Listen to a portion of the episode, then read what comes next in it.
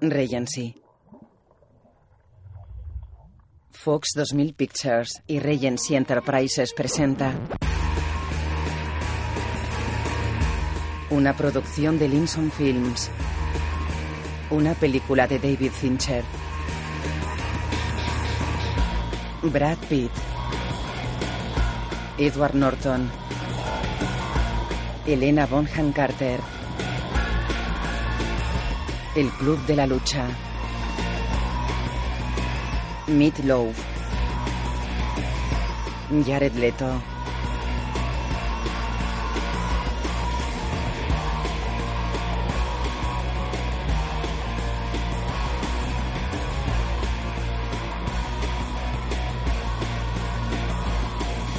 Música de The Dust Brothers.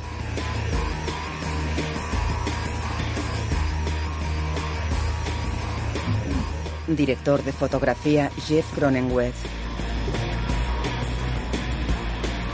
Basado en la novela de Chuck Palahniuk, escrito por Jim Ulls.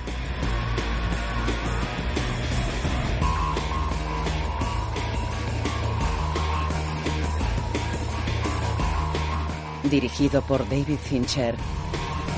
Un hombre introduce el cañón de una pistola en la boca del narrador que está en una silla. La gente suele preguntarme si conozco a Tyler Durden. Tres minutos. Y se acabó. Tierra cero. ¿Quieres decir algo para celebrar la ocasión? Oh. Cuando el cañón de un arma se aloja entre los dientes, apenas se entienden las vocales. No se me ocurre nada. Por un instante, me olvido de toda la teoría de Tyler sobre las técnicas de demolición y me pregunto si estará limpia el arma. Esto empieza a ser emocionante. Todos sabemos que se suele dañar más a la persona que quieres, pero también puede ser al revés. Tenemos butacas en primera fila para asistir a esta destrucción masiva. La sección de demoliciones del proyecto Mayhem ha colocado cargas de dinamita gelatinosa en los pilares maestros de una docena de edificios. Dentro de dos minutos, las primeras detonaciones activarán las cargas y unas cuantas manzanas se verán reducidas a humeantes escombros. Lo sé, porque lo sabe Tyler. Dos y medio. Medita todo lo que hemos conseguido. De repente me di cuenta de que todo, las armas, las bombas, la revolución, estaba interrelacionado con una joven llamada Marla Singer. Un hombre le oprime contra sus tetas. Bob. Bob tenía tetas de putón. Yo estaba en un grupo de ayuda a hombres con cáncer de testículo. El grandullón que llora en mi hombro es Bob. Seguimos siendo hombres. Sí, somos hombres. Pertenecemos a la raza humana. Hace ocho meses a Bob le extirparon los testículos. Luego se sometió a radioterapia hormonal. Desarrolló el pecho al tener la testosterona muy alta. Es entre sus tetas donde me acurruco ahora. Van a volver a abrirme el pecho para extraerme los líquidos. Dos enormes glándulas mamarias sudadas y que uno podía imaginar sería como el pecho de Dios. Muy bien. Ahora llora tú. No, alto. Volvamos atrás. Empezaré desde el principio. En la cama. Hacía seis meses que no podía dormir. Podía dormir. Podía dormir. Cuando se padece de insomnio, nada parece real. Las cosas se distancian. Todo parece la copia de una copia de otra copia. Entra el jefe en su despacho. Cuando la exploración del espacio profundo sea algo cotidiano, serán las multinacionales las que lo bauticen todo. La esfera estelar IBM, la galaxia Microsoft, el planeta Starbucks. Volverá a viajar esta semana para resolver algunos asuntos peleagudos. Tenía que ser martes, ya que llevaba puesta su corbata azul. ¿Quiere que desprioritice mis informes hasta que usted Sí. aconseje aumentar su urgencia? Los informes son de máxima prioridad. Sus cupones de vuelo. Llámeme si se encuentran algún aprieto. Era todo energía. Debía de haberse puesto su enema de cafeína láctea. En la taza del váter. Como tantos otros, me había convertido en un esclavo del instinto IKEA para acomodarse en casa. Ah, sí, quiero encargar unos volantes fruncidos Erika Pecari. Un momento. Si veía algo original como una mesita de café en forma de yin yang, tenía que comprarla. Así como el combinado de oficina personal Klipsk, la bicicleta estática Hover Trick o el sofá o mashup con el diseño string de rayas verdes. Enseguida le paso. Incluso las lámparas de alambre RIS Lampa con pantalla de papel ecológico natural. Ojeaba los catálogos y me preguntaba qué clase de vajilla definiría exactamente mi personalidad. Enseguida le atiendo. Tenía de todo, incluso una vajilla de cristal con diminutas burbujas e imperfecciones, prueba evidente de que había sido fabricada artesanalmente por el sencillo y laborioso personal indígena de... Espere, por favor. donde fuera. Estoy esperando. El tema es muy importante. Antes ojeábamos pornografía, ahora ojeamos la colección de interiorismo. No. No se muere de insomnio. ¿Y de narcolepsia? Doy una cabezada y despierto en lugares extraños sin tener idea de cómo he llegado hasta allí. Le aconsejo que se relaje. Por favor, ¿podrías recetarme algo? Tuinal para la ansiedad en píldoras rojas y azules o bien seconal. No. Necesita conciliar el sueño de forma natural. Mastique raíz de valeriana y haga ejercicio. El doctor sale del despacho. Él se levanta. Eh, vamos, estoy sufriendo. ¿Quiere ver sufrimiento? Vaya a una iglesia metodista los martes por la noche. Visite a los chicos con cáncer de testículo. Eso sí es sufrir. De noche el narrador entra en un edificio. Sube las escaleras. El narrador está en un gimnasio donde un grupo de hombres están sentados en sillas haciendo un círculo. Todos llevan el nombre en el pecho. Siempre quise tener tres hijos. Dos niños y una niña. En cambio, Mindy quería dos niñas y un niño. Nunca nos pusimos de acuerdo en nada. Como todos sabéis, tuvo su primer hijo la semana pasada. Una niña. Con su nuevo marido. Y, y gracias a Dios. Me, me alegro por ella. Porque ella se merece. Un hombre masajea sus trapecios. Oh. Demos las gracias a Thomas por compartir su dolor con nosotros. Gracias. Gracias, Thomas. Miro a los hombres de esta sala y observo mucho valor. Eso me da fuerzas. Nos damos fuerzas mutuamente. Ahora es el momento del trabajo en parejas, así que sigamos el ejemplo de Thomas y abramos nuestro corazón sin ningún complejo. Buscad vuestra pareja. El grandullón y él permanecen sentados. De ese modo conocí al grandullón, Repartíos por la sala. con sus ojos ya envasados al vacío por las lágrimas. Se acerca al narrador. Su andar patizambo, avanzando con pasitos torpes. Le ofrece la mano. El narrador se la estrecha y el grandullón tira de él. Me llamo Bob. Bob. Bob había sido campeón de culturismo. ¿Conocéis ese programa para desarrollar pectorales que se ve de madrugada por la tele? Fue idea suya. Yo era un culturista famoso. Lo probaba todo, tomaba cualquier esteroide. Diabanol. Wisterol. Dios, eso es lo que les dan a los caballos de carreras. Ahora estoy en la bancarrota, divorciado. Mis hijos ya son adultos y ni siquiera responden mis llamadas. Los desconocidos con esa clase de sinceridad consiguen que baje la guardia. Le palmea la espalda. Bob se separa y mira su nombre. Adelante, Cornelius. Puedes llorar. Coge la cabeza del narrador y la aprieta contra sus tetas.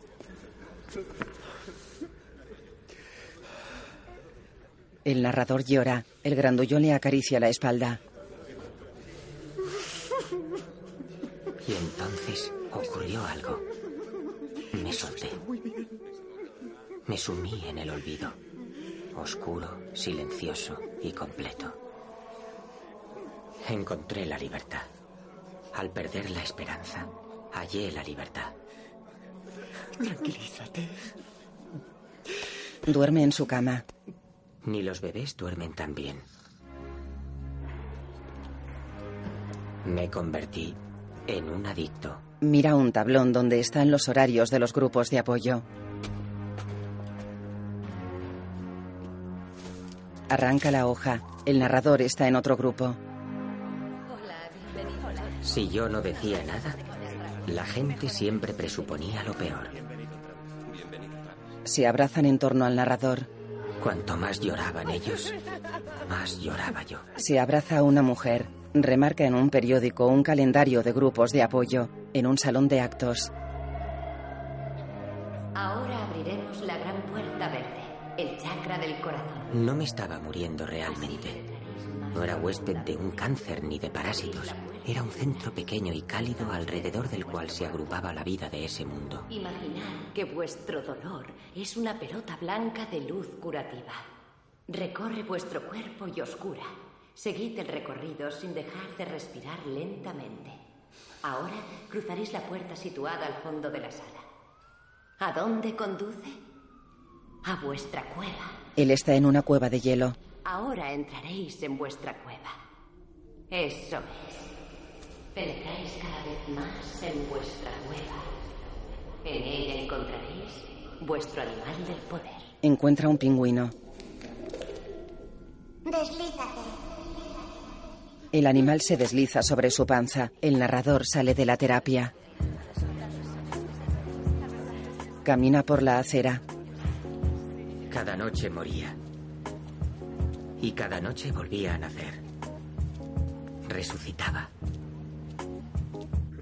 Bob me quería porque creía que a mí también me habían extirpado los testículos.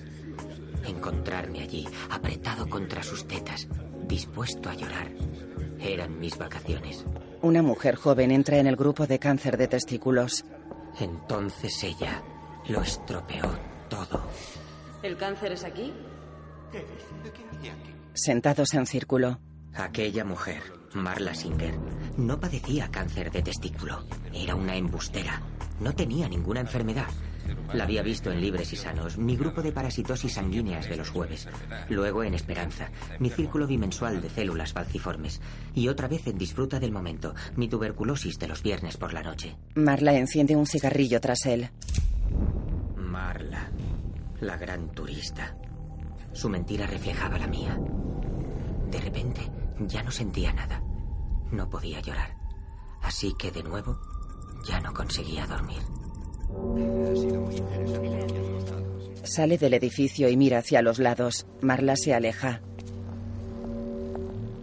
En la cama.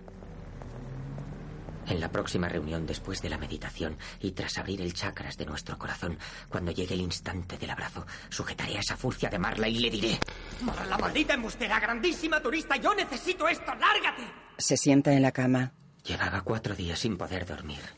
Así está bien. Ahora dejaremos... Cuando padeces insomnio, nunca te duermes del todo. Y nunca estás del todo despierto. En un salón de actos. Para iniciar la unión de esta noche, a Chloe le gustaría decir unas palabras. Gracias. Oh, sí, Chloe.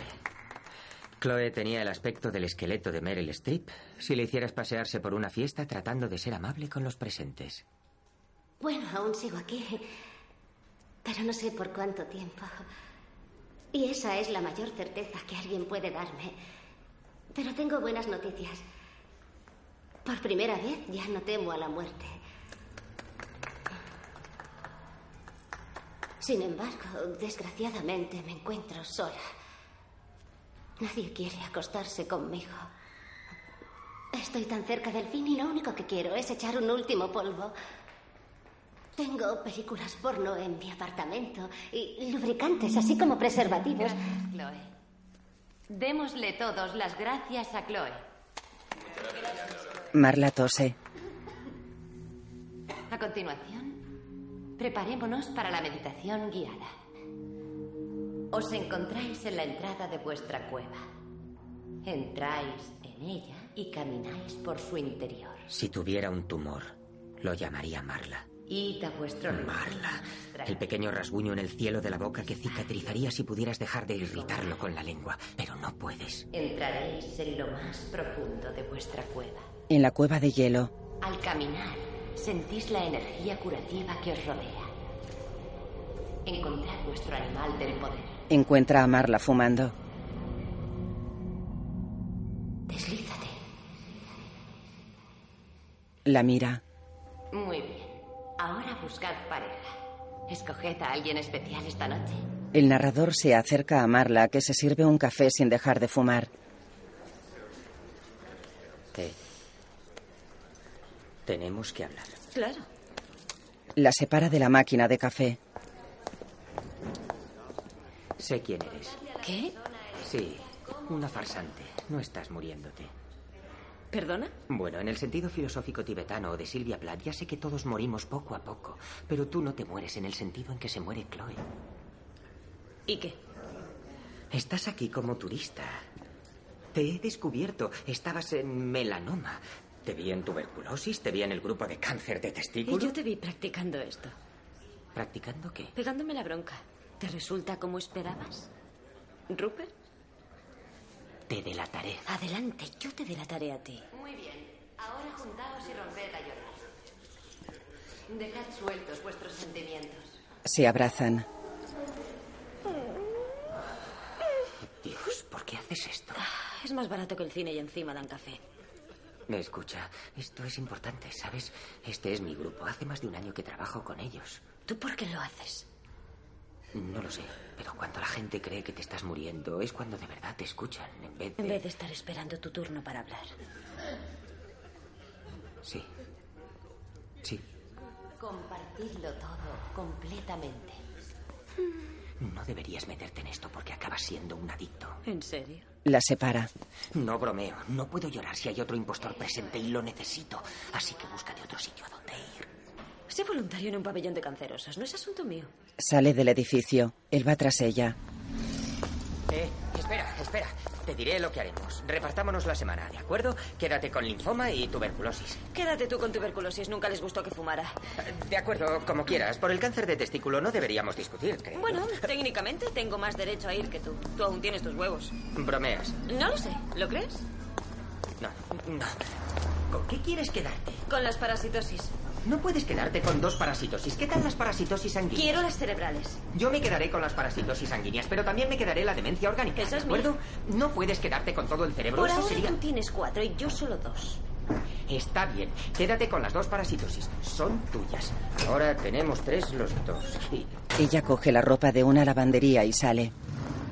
¡Eh! ¡Me has dejado la ropa! Marla cruza la calle sin mirar.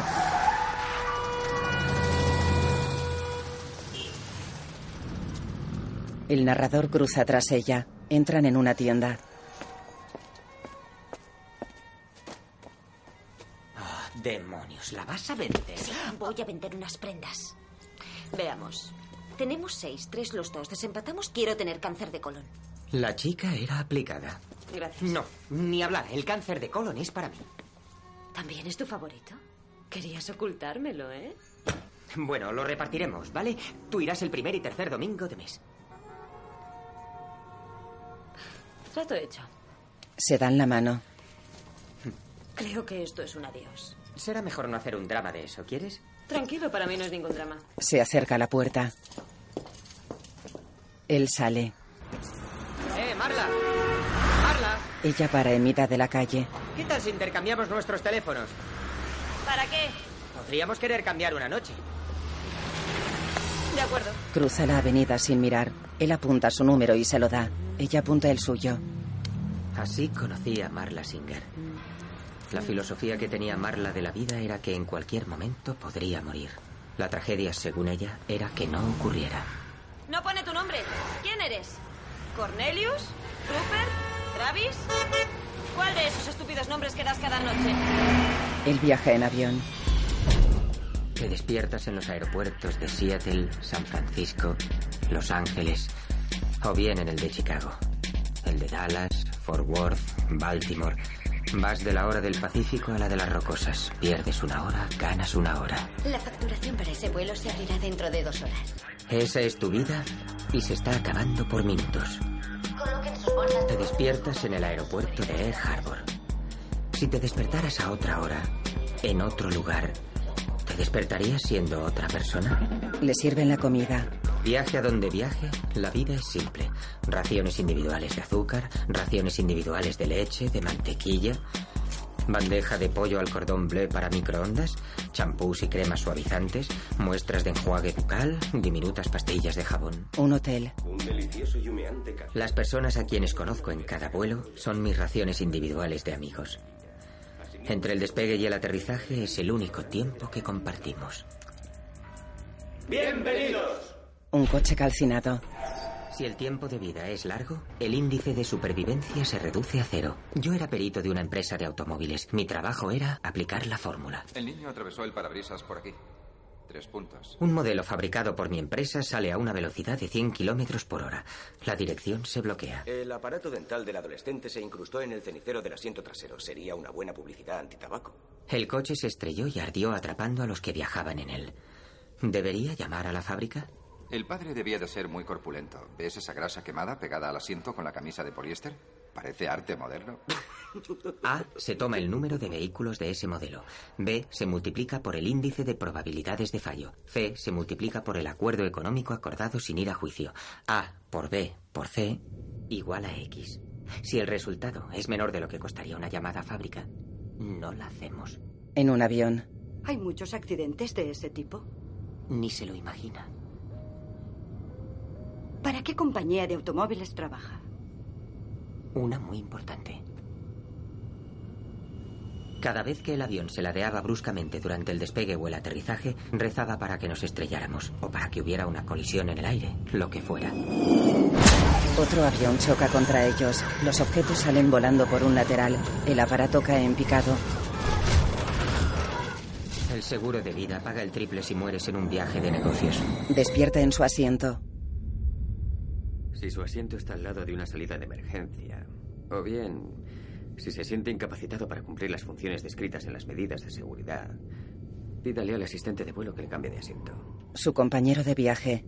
Es una gran responsabilidad. ¿Cambiamos el asiento? No, no soy el adecuado para esa tarea en particular. ¿Para qué la salida de emergencia a 10.000 metros de altura? Mm-hmm. Mm, ilusión de seguridad. Sí, supongo. ¿Por qué los aviones llevan mascarillas de oxígeno? Para poder respirar. Niega. El oxígeno te coloca. En caso de una emergencia respiras hondo debido al pánico. De ese modo te vuelves eufórico, dócil. Aceptas tu destino. Está todo ahí. Aterrizaje de emergencia a mil kilómetros por hora. Caras inexpresivas, tranquilas como vacas hindúes. Es una teoría interesante. ¿Tú qué haces? No entiendo. ¿A qué te dedicas? ¿Por qué? ¿Para que finjas que te interesa? de acuerdo. Noto un desespero enfermizo en tu risa. El hombre abre un maletín lleno de jabones. Tenemos maletines idénticos. Jabón. ¿Cómo? Fabrico y vendo jabón. La civilización se mide por su consumo. Le da una tarjeta. Así fue como conocí a Tyler Durden. ¿Sabías que mezclando gasolina con concentrado congelado de naranja fabricarías napalm? No, no lo sabía, es cierto. Ya lo creo. Puedes fabricar toda clase de explosivos utilizando productos caseros. ¿En serio? Siempre que te interese. El narrador lo mira. Tyler, te aseguro que eres la ración individual más interesante que he conocido. En fin, volando te lo sirven todo en raciones individuales, personas incluidas. Ya entiendo, muy agudo. Gracias. ¿Y cómo te funciona eso? ¿El qué? Tu agudeza. Bien. Sigue así. Sigue en ello. Se levanta. Ahora una cuestión de etiqueta. Cuando pase, ¿quieres que te ofrezca el culo o la bragueta? Camina por el pasillo y pasa tras una azafata que se agacha. El narrador lo mira. La razón por la que acabé viviendo con Tyler es que las compañías aéreas tienen una política sobre el equipaje que vibra. El narrador está en el aeropuerto ante la cinta móvil del equipaje. Se dirige a un mostrador. Así que hacía tic-tac. Los lanzadores no se preocupan por el tic-tac. Las bombas modernas no hacen ruido. Perdón, ¿lanzadores? Los de equipajes. Está el teléfono. Pero cuando una maleta vibra, tienen que llamar a la policía. Así que mi maleta vibraba. En el 90% de los casos es una maquinilla eléctrica. Pero de vez en cuando... Comandante de vuelo Patrick Hopkins, preséntese en la puerta 32. Es un consolador. Además, la política de la empresa es la de no señalar nunca la propiedad. Cuando es un consolador, usamos el artículo indefinido un y desde luego nunca su consolador. Pero si yo no llevo. El hombre levanta la mano. Todas mis pertenencias estaban en la maleta. Mis camisas Calvin Klein, mis zapatos Donna Karan, mis corbatas Giorgio Armani. No importa. Tyler sube a un descapotable. El narrador circula en taxi. El vehículo se detiene. Vivía en un apartamento de propiedad en la quinceava planta de un archivador vertical para viudas y jóvenes profesionales. Las paredes eran de hormigón, algo importante cuando tu vecina se quita el audífono para ver a todo volumen su concurso de televisión favorito, o cuando una explosión volcánica de escombros que solían ser tus muebles y efectos personales salen volando por tus ventanas y se desperdigan humeantes en la noche. El narrador observa el fuego que sale de un apartamento. Los bomberos están ante el edificio. Él está boquiabierto. Supongo que esas cosas ocurren. Camina entre los restos de los objetos de su casa. El narrador está en el vestíbulo del edificio. El portero se dirige a él.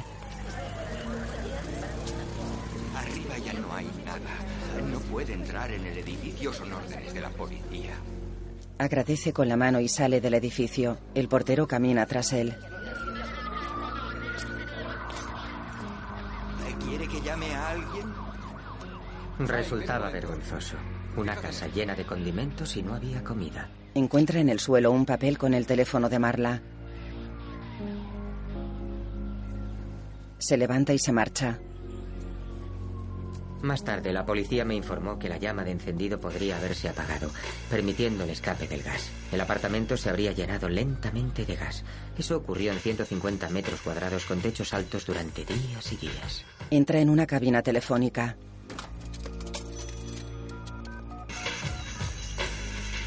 La explosión pudo producirse por una chispa del compresor de la nevera.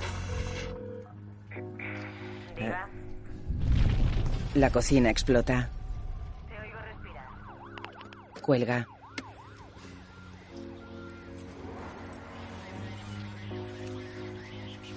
Mira la tarjeta de Tyler.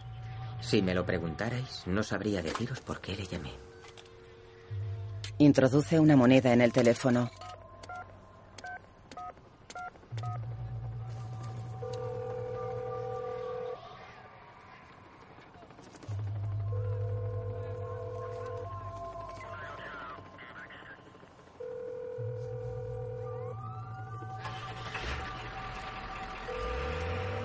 Cuelga.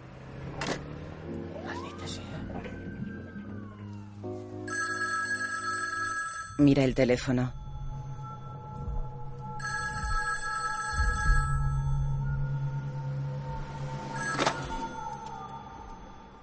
Diga, ¿Quién es?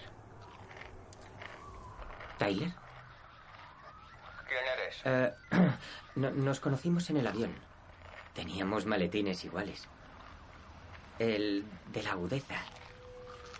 Oh, sí, ya. Me acuerdo. Verás, te he llamado antes, pero no ha contestado nadie. Estoy en una cabina Sí, y... he visto la llamada sin contestar y he sentido curiosidad. Nunca descuelgo. ¿Qué quieres? eh, bueno, no lo vas a creer. El narrador y Tyler están en un bar. Peor hubiera sido que una furcia te hubiera cortado el rabo mientras dormías y luego lo hubiera tirado a un estercolero. Eso podría ocurrir. No, verás, es que cuando compras algo sueles decirte, eso, eso es lo que necesito y lo quiero pase lo que pase. Tenía el problema solucionado. Lo tenía todo. Tenía un buen equipo de música, un armario que rebosaba ropa de marca. Estaba acercándome a la realización personal. Joder, y ahora ya no te queda nada. Exacto, nada de nada. Lo superarás. Tyler se sirve cerveza de una jarra. ¿Sabes lo que es una nórdica? Un edredón. Sí, una manta. Una simple manta. ¿Por qué dos tipos como nosotros sabemos eso? ¿Acaso resulta esencial para nuestra supervivencia en el sentido primitivo de la palabra? No. Entonces, ¿qué somos? ¿Qué sé yo? ¿Consumidores? Así es, consumidores. Subproductos obsesionados por un estilo de vida. Asesinato, delito, pobreza son cosas que no me incumben. Lo que sí me importa son las revistas de famosos, una televisión con 500 canales, el nombre de alguien en mi ropa interior, crecepelos, Viagra, sucedáneos. Marta Stewart. A la mierda, Marta Stewart. Marta le saca brillo al cobre del Titanic. Todo eso se está hundiendo. Que os follen a ti ya. Tu sofá diseñado con rayas verdes. En mi opinión, nadie debe realizarse. Yo digo, deja de ser perfecto. Yo digo, evolucionemos, no intentemos cambiar el futuro. Mi postura es esa, pero podría equivocarme y acabar en una terrible tragedia. No, solo, solo son objetos. No es ninguna tragedia. Lo cierto es que has perdido muchas soluciones versátiles para la vida moderna. Tienes razón. No, no fumo. Tyler se enciende un cigarrillo. Es posible que mi seguro lo cubra todo. No sé. Tyler lo mira. ¿Qué? Lo que posees acabará poseyéndote. Pero haz lo que quieras. Están en la puerta del bar. Ah. Oh, vaya, qué tarde es. Gracias por la cerveza. No hay de qué. Buscaré un hotel. Oh, ¿Qué? ¿perdona? ¿Buscas un hotel? Sí. Solo tienes que pedírmelo. ¿De qué estás hablando? Joder. Tres jarras de cerveza y sigues sin pedírmelo. ¿Pedirte? Estoy aquí porque necesitabas un refugio. Ah, alto, alto. Yo, yo- yo Vamos, no pídelo. quería- Claro que quieres. Corta el rollo y ve al grano, amigo. ¿No te sería incómodo? ¿Te es incómodo pedirlo? ¿Puedo quedarme en tu casa? Claro. Andan por el parking. Gracias. Tyler se detiene y encara al narrador. Pero tienes que hacerme un favor. Sí, el que quieras. Golpéame lo más fuerte que puedas. El narrador lo mira. ¿Cómo? Te he pedido que me golpees lo más fuerte que puedas. Creo que es conveniente que os hable un poco de Tyler Durden. Tyler era un noctámbulo. Mientras los demás dormíamos, él trabajaba. Uno de sus trabajos por horas era el de proyeccionista. Una película normal no va en una sola bobina, se distribuye en unas cuantas. Tiene que haber alguien en la cabina de proyección para pasar de un proyector a otro justo cuando acaba una bobina y empieza la siguiente. Si lo buscáis observaréis unas manchas que aparecen en la parte superior derecha de la pantalla. Tyler la señala. En la industria las denominamos topos. Ese pitido es el aviso para el cambio. Cambia el proyector, la película sigue rodando y nadie del público se ha enterado absolutamente de nada. ¿Quién iba a querer esta mierda de trabajo? Sencillamente porque le ofrece otras oportunidades. Como la de empalmar fotogramas de pornografía en películas aptas. Y cuando el presumido gatito y el perro valiente con sus voces de famosos coinciden por primera vez en la tercera bobina, os daréis cuenta en un destello de la contribución de Tyler a la película. Los niños miran la pantalla. Una mujer mira a sus hijos. Nadie sabe lo que ha visto, pero lo han visto. Una suntuosa y enorme polla. Un matrimonio se mira. Una niña llora. Ni el mejor detective descubriría el trabajito. Tyler trabaja de camarero en un restaurante lujoso. Tyler también trabajaba en ocasiones como camarero en los banquetes del lujoso Hotel Pressman. Se baja la bragueta y orina dentro de la sopa. Era el terrorista más activo de la industria del catering. ¿Quieres dejar de mirarme? No puedo hacerlo sin mirar. Aparte de aderezar la sopa de langosta, escupía en los merengues, estornudaba sobre las endivias al vapor y en cuanto a la sopa de champiñones, bueno, No te cortes, díselo. imaginaoslo. ¿Qué quieres que haga? ¿Pegarte sin más? Vamos, hazme ese favor. ¿Por qué? Bueno, no sé por qué, no lo sé. Nunca me he peleado. ¿Y tú? No, pero creo que es divertido. No, no lo es. ¿Cómo vas a conocerte si nunca te has peleado? No quiero morir sin tener cicatrices. Rápido, golpéame, antes de que me raje. Dios, eso es una locura. Yo- Pues vuélvete loco, dame un piño. Oye, no estoy seguro de esto. Yo tampoco. Pero ¿a quién le importa? No nos ve nadie. ¿Qué más da? Eh, Espera, no seas loco. ¿De verdad quieres que te golpee? Eso es. ¿Dónde? ¿En la cara? Sorpréndeme. Todo esto es una verdadera estupidez.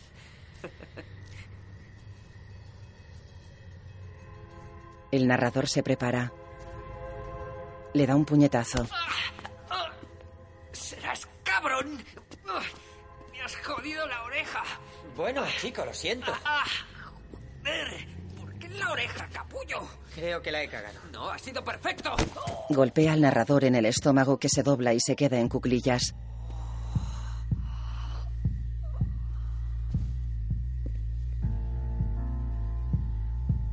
¿Te encuentras bien? ¿Cómo estás? ¿Cómo duele? Claro. Golpéame otra vez. No, te toca a ti. No, vamos. Pelean.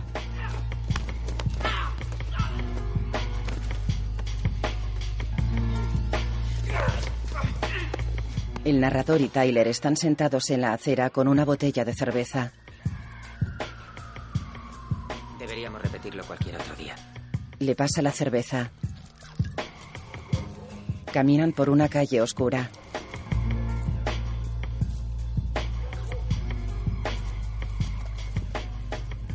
¿Dónde tienes el coche? ¿Qué coche? Tyler tira la botella.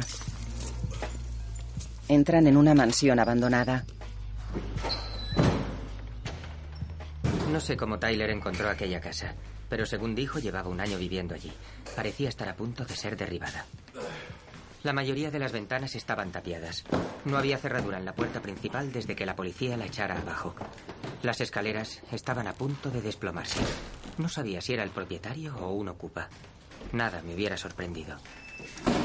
¿Es aquí? Sí, tu habitación. La mía es esa. Y al fondo el servicio, ¿vale? Sí, gracias. Se sienta en un colchón. Aquello era un antro. Nada funcionaba. Abre la ducha y sale agua marrón. Si encendías una luz, se apagaba cualquier otra de la casa. No había vecinos, solo algunos almacenes y una fábrica de papel, con ese olor a detritus que desprende el vapor, igual que el serrín de una jaula de hámster. Mañana echaremos otra partidita. ¿eh? ¿Qué les pasa? Dos clientes del bar observan a Tyler y al narrador peleando. Se acercan a ellos. Espera, espera. Miran a los hombres. Hola, chicos. ¿Qué? ¿Repartiendo leña? Vamos, pega. El narrador orina en los urinarios de la oficina con el ojo amoratado. Su jefe lo mira. Tyler baja los plomos de la casa. En cuanto llovía teníamos que cortar el suministro eléctrico. Tras el primer mes ya no eché de menos la tele. ¿Listo? Cuando quieras. Ni siquiera me molestaba el mal olor que desprendía la nevera. Tyler pelea en el parking con otro púgil.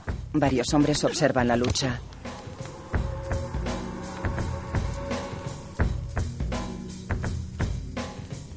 ¿Puedo ser el siguiente? Claro, hombre. Quítate la corbata. Tyler y el narrador golpean objetos con palos de golf. Por la noche, Tyler y yo éramos los únicos habitantes en un kilómetro a la redonda. Están junto a su casa. Buen golpe. Sí. La lluvia se filtraba por las grietas y la instalación eléctrica. El entarimado y las vigas de madera se hinchaban y encogían. Por todos lados había clavos oxidados donde engancharse el codo. El inquilino anterior había sido una especie de recluso. ¿Eh? ¿Qué lees? Escucha esto. Es un artículo escrito por un órgano en primera persona. Dice así, soy la médula de Jack. Sin mí, Jack no ajustaría su ritmo cardíaco, ni su presión sanguínea, ni su respiración. Hay toda una serie de artículos. Soy los pezones de Jill. Soy el colon de Jack. Vaya, si tengo un cáncer, mato a Jack. Circula en bici por la casa. Después de cada pelea, todo lo que te ocurría era de una importancia mínima. En el despacho. ¿Cómo? Podías enfrentarte a cualquier cosa. terminado ya los informes? Le da unos documentos. En la casa. De poder elegir con quién pelearías. Seguramente con mi jefe. ¿En serio? Sí, ¿con quién pelearías tú? Con mi padre. No conozco a mi padre. Bueno, le conozco. Pero se fue de casa cuando yo tenía seis años. Se casó con otra mujer y tuvo más hijos. Por lo visto hacía lo mismo cada seis años. Se iba a otra ciudad y formaba otra familia. Pero muy cabrón montaba concesionarios. Tyler está en la bañera. Mi viejo no fue a la universidad, por lo que era importante que yo fuera. Eso me resulta familiar. Así que cuando me doctoré le llamé diciéndole, bueno papá, ¿y ahora qué? Respondió, búscate un trabajo. me pasó igual. Al cumplir los 25 le volví a hacer mi llamada anual. Le dije, papá, ¿y ahora qué? Me contestó yo que sé. Cásate. Igual que el mío. No puedo casarme. Soy un niño de 30 años. Somos una generación de hombres criados por mujeres. Me pregunto si otra mujer será realmente la respuesta que necesitamos. El narrador, prepárate. Arregla la pajarita del uniforme de Tyler. Ve. La mayor parte de la semana éramos como el matrimonio perfecto. Pero cada sábado por la noche descubríamos algo. Nuestro más importante descubrimiento fue que no estábamos solos. Se apaga la luz del parking.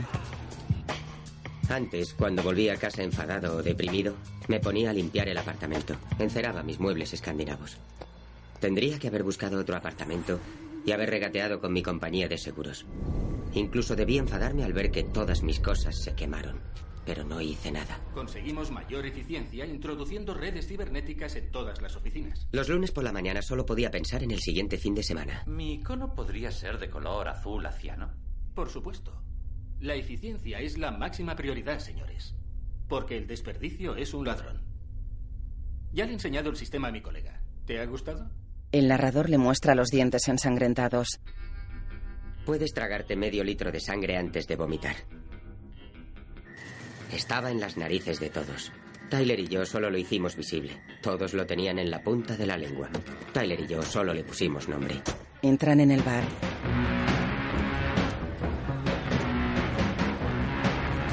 Tyler hace una señal al encargado del bar. Vamos chicos, hay que irse a casa. Los clientes se marchan. Comienzan a apagar las luces del local.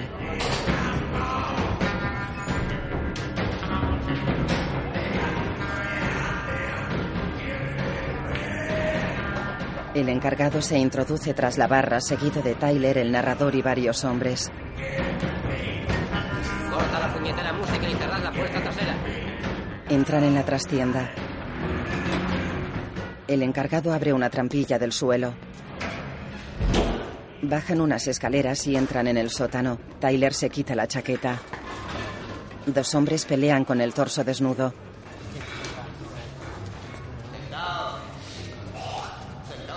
Cada semana Tyler explicaba las reglas que ambos habíamos decidido. Caballeros, bienvenidos al Club de la Lucha. La primera regla del club es no hablar del Club de la Lucha.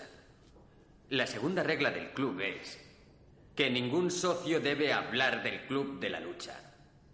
En cuanto a la tercera es, si alguien grita basta, flaquea o desfallece, el combate se acaba. La cuarta, que solo habrá dos luchadores. La quinta, solo habrá una pelea cada vez.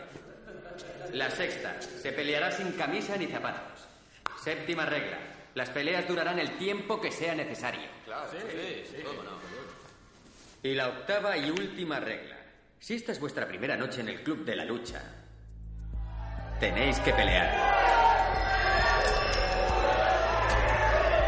Uno de los luchadores, Ricky, trabajaba en mi oficina y jamás recordaba si había que encargar bolígrafos de tinta azul o negra. Pero durante diez minutos Ricky fue un dios cuando le arreó una paliza al metre de un restaurante local. A veces solo se oían los sonidos sordos y secos de los golpes encajados por encima de los gritos. Le golpea en la cara.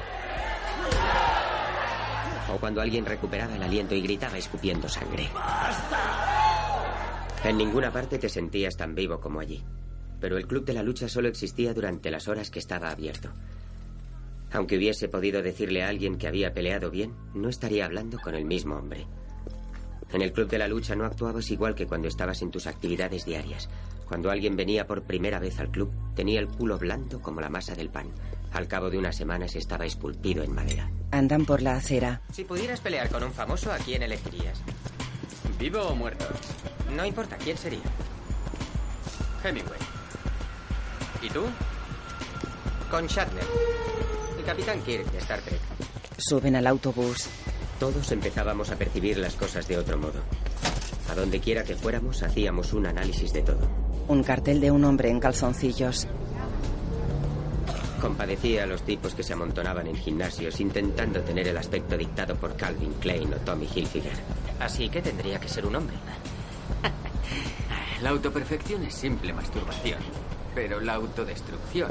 Tyler pelea en el sótano del bar. El narrador observa la lucha.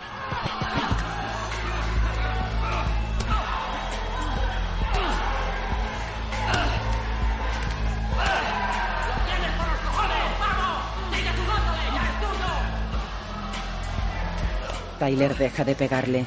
Los dos se quedan tumbados, exhaustos. Se palmean cariñosamente. Tyler se levanta. El narrador pelea con otro púgil. En el club de la lucha no era cuestión de ganar o perder. No era cuestión de palabras. Los gritos histéricos eran letanías, como las que se podían oír en una iglesia. El hombre golpea la cabeza del narrador contra el suelo. ¿Tienes bastante? ¡Sí, basta! Cuando terminaba el combate, nada se había resuelto, pero no importaba. Genial. Después todos nos sentíamos salvados. Eh, amigo, ¿qué tal la semana que viene? El rival le da la mano. ¿Qué tal el mes que viene? Vale. Eh, Irving, te toca pelear. El chico nuevo será el contrincante. Un médico lo cura. A veces Tyler hablaba por mí. Se cayó por unas escaleras. Me caí por unas escaleras. Se limpia los dientes con agua sucia. El club de la lucha se convirtió en la razón para cortarse el pelo o bien las uñas. A ver, cualquier figura histórica. Pelearía con Gandhi. Buena respuesta. ¿Y tú con quién? Con Lincoln. ¿Lincoln? Uh -huh. Los tipos grandes tienen aguante. Los flacos pelean hasta convertirse en picadillo. Joder. Se saca un diente. Eh, hasta la Mona Lisa envejece. Lo arroja al sumidero de lavabo. El narrador coge el teléfono. Tyler entrena con un nunchaku. Diga. ¿Dónde has estado durante durante las últimas semanas? Marla. Ella está tumbada en la cama. ¿Cómo me has encontrado? Dejaste este número en el contestador. No te he vuelto a ver en ningún grupo de autoapoyo. Nos lo repartimos. De eso se trataba, ¿recuerdas? Sí, pero tú no has asistido a los tuyos. ¿Cómo lo sabes? Hice trampas. He encontrado uno nuevo. ¿En serio? Solo para hombres. ¿Como el de los testículos? Este no es un buen momento, vale. He estado yendo a deudores anónimos. Allí sí hay personas realmente jodidas. Perdona, tengo que irme. Yo también. Tengo el estómago lleno de Xanax. Me he tomado todo el frasco. Quizás haya sido demasiado. Imaginaos el espectáculo de Marla Singer tambaleándose por su apartamento. Pero no se trata de un auténtico intento de suicidio, sino más bien una llamada de socorro. Podría tardar horas. Así que esta noche no saldrás. ¿Quieres esperar a que te describa cómo es la muerte? ¿Quieres escuchar y averiguar si mi espíritu sabe usar el teléfono? Él deja el auricular. ¿Has oído alguna vez un detector de muerte? Se marcha. Marla hace el amor con un hombre.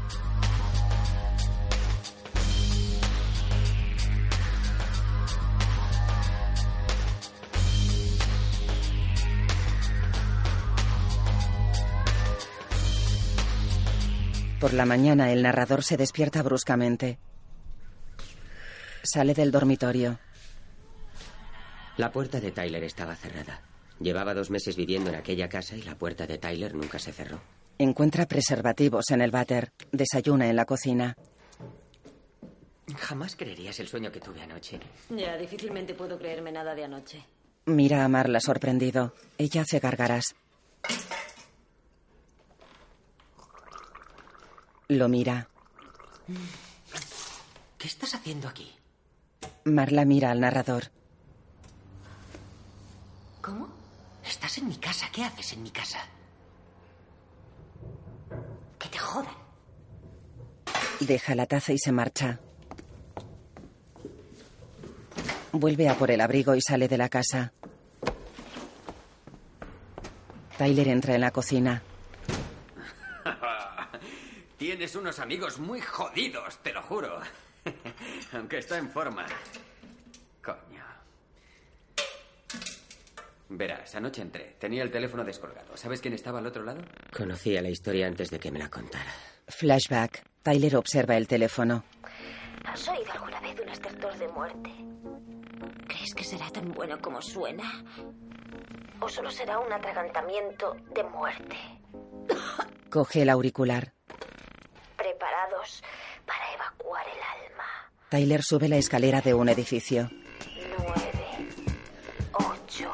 ¿Cómo es posible que a Tyler, de entre todos, Diez, le pareciera mal que Marla Singer estuviera seis, a punto de morir? Cinco. Cuatro.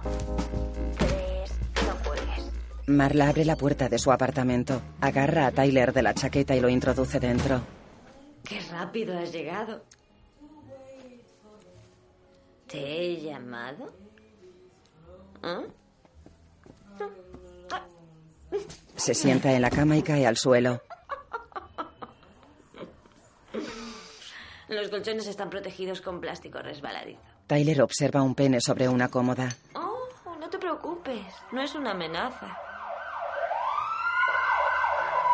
Oh, joder. Alguien ha llamado a la policía. Salen de la casa. Ella intenta echar la llave. Él la agarra del abrigo y se la lleva. Tyler tira de Marla hasta un pasillo. 513, ¿dónde está el 513? Oh, creo que al final del pasillo.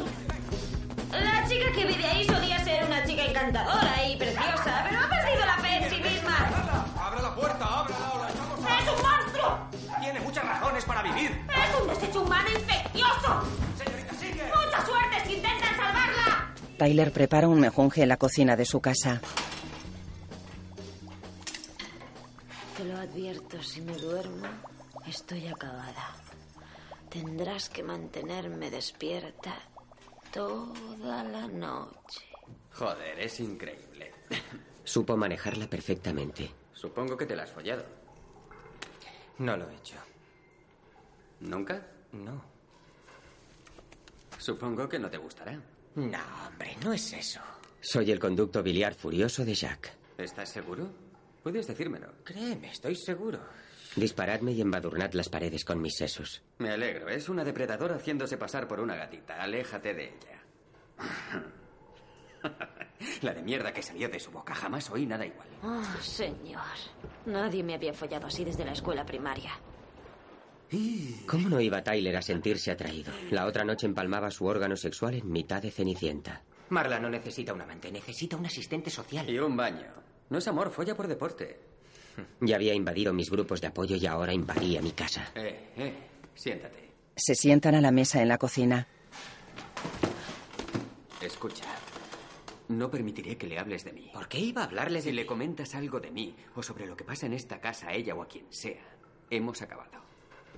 Promételo. Está bien.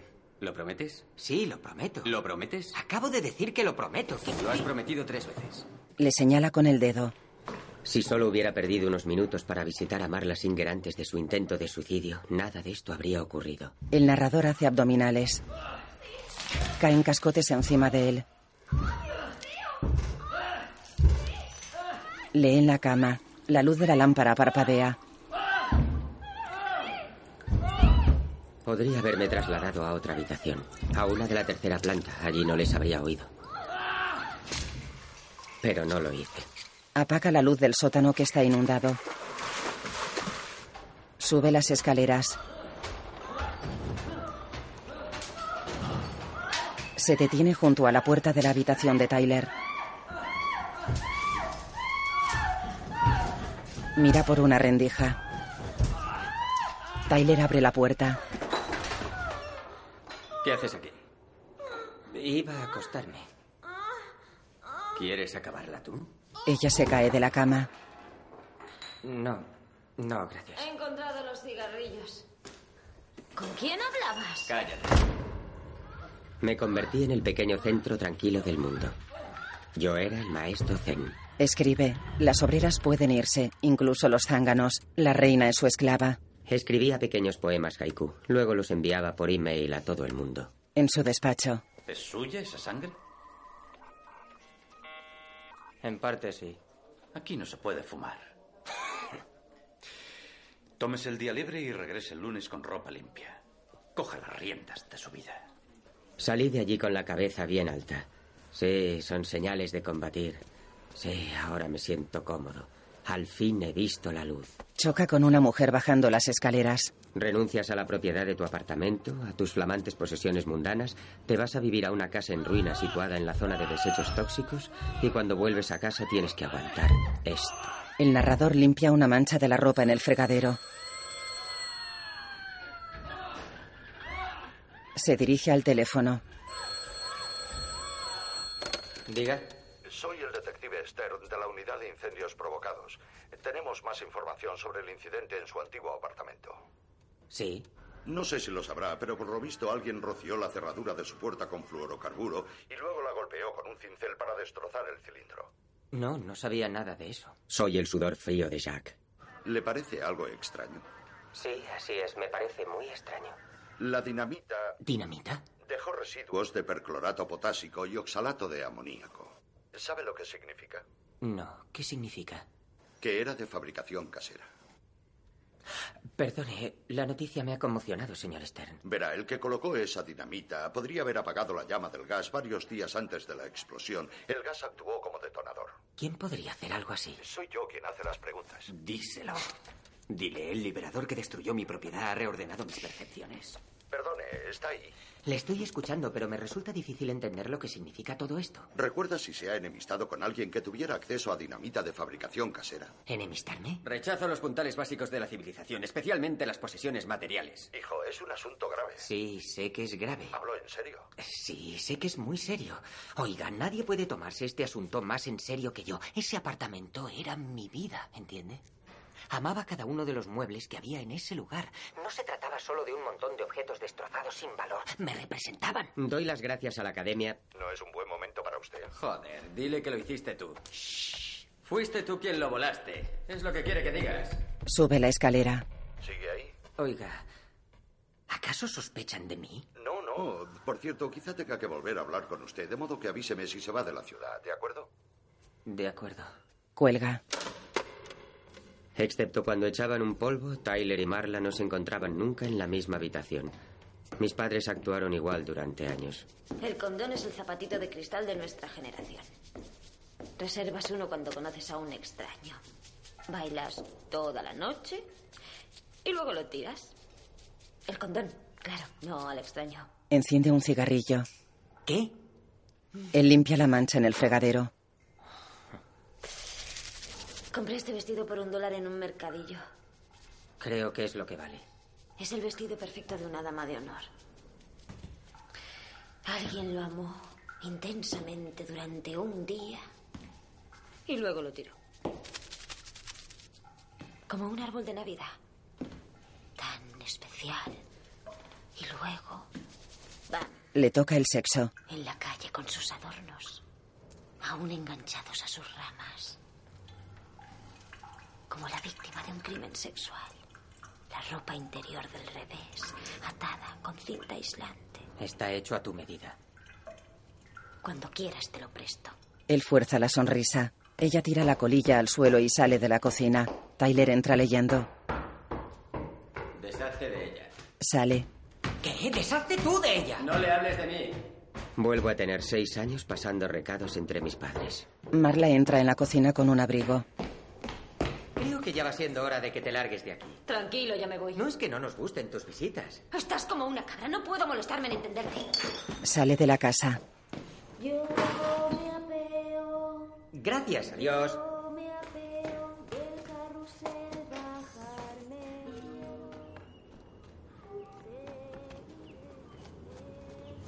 Tyler está apoyado en el marco de una puerta de la cocina. Sois como niños. Dime, ¿por qué sigues perdiendo el tiempo con ella? Te diré algo sobre Marla. Al menos ella quiere tocar fondo. ¿Qué dices? ¿Y yo no? Sabrás que el hábito no hace al monje. ¿Qué haremos esta noche? ¿No esta noche? Sí. Fabricar jabón. ¿En serio? Pero para eso hay que derretir grasas. De noche, Tyler coloca una alfombra sobre una valla de espinos y pasan por encima de ella. Se esconden tras un contenedor. Un guarda sale de una clínica con una linterna.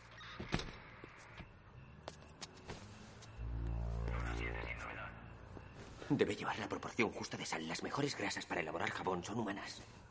Mira al guarda. ¿Dónde estamos? Una clínica de liposucción. Tyler abre la tapa de un contenedor y se mete en su interior. Victoria. La grasa más cremosa y rica del mundo. La terrestre. Tyler lanza bolsas llenas de grasa al narrador que está al otro lado de la valla. Una se engancha en los pinchos.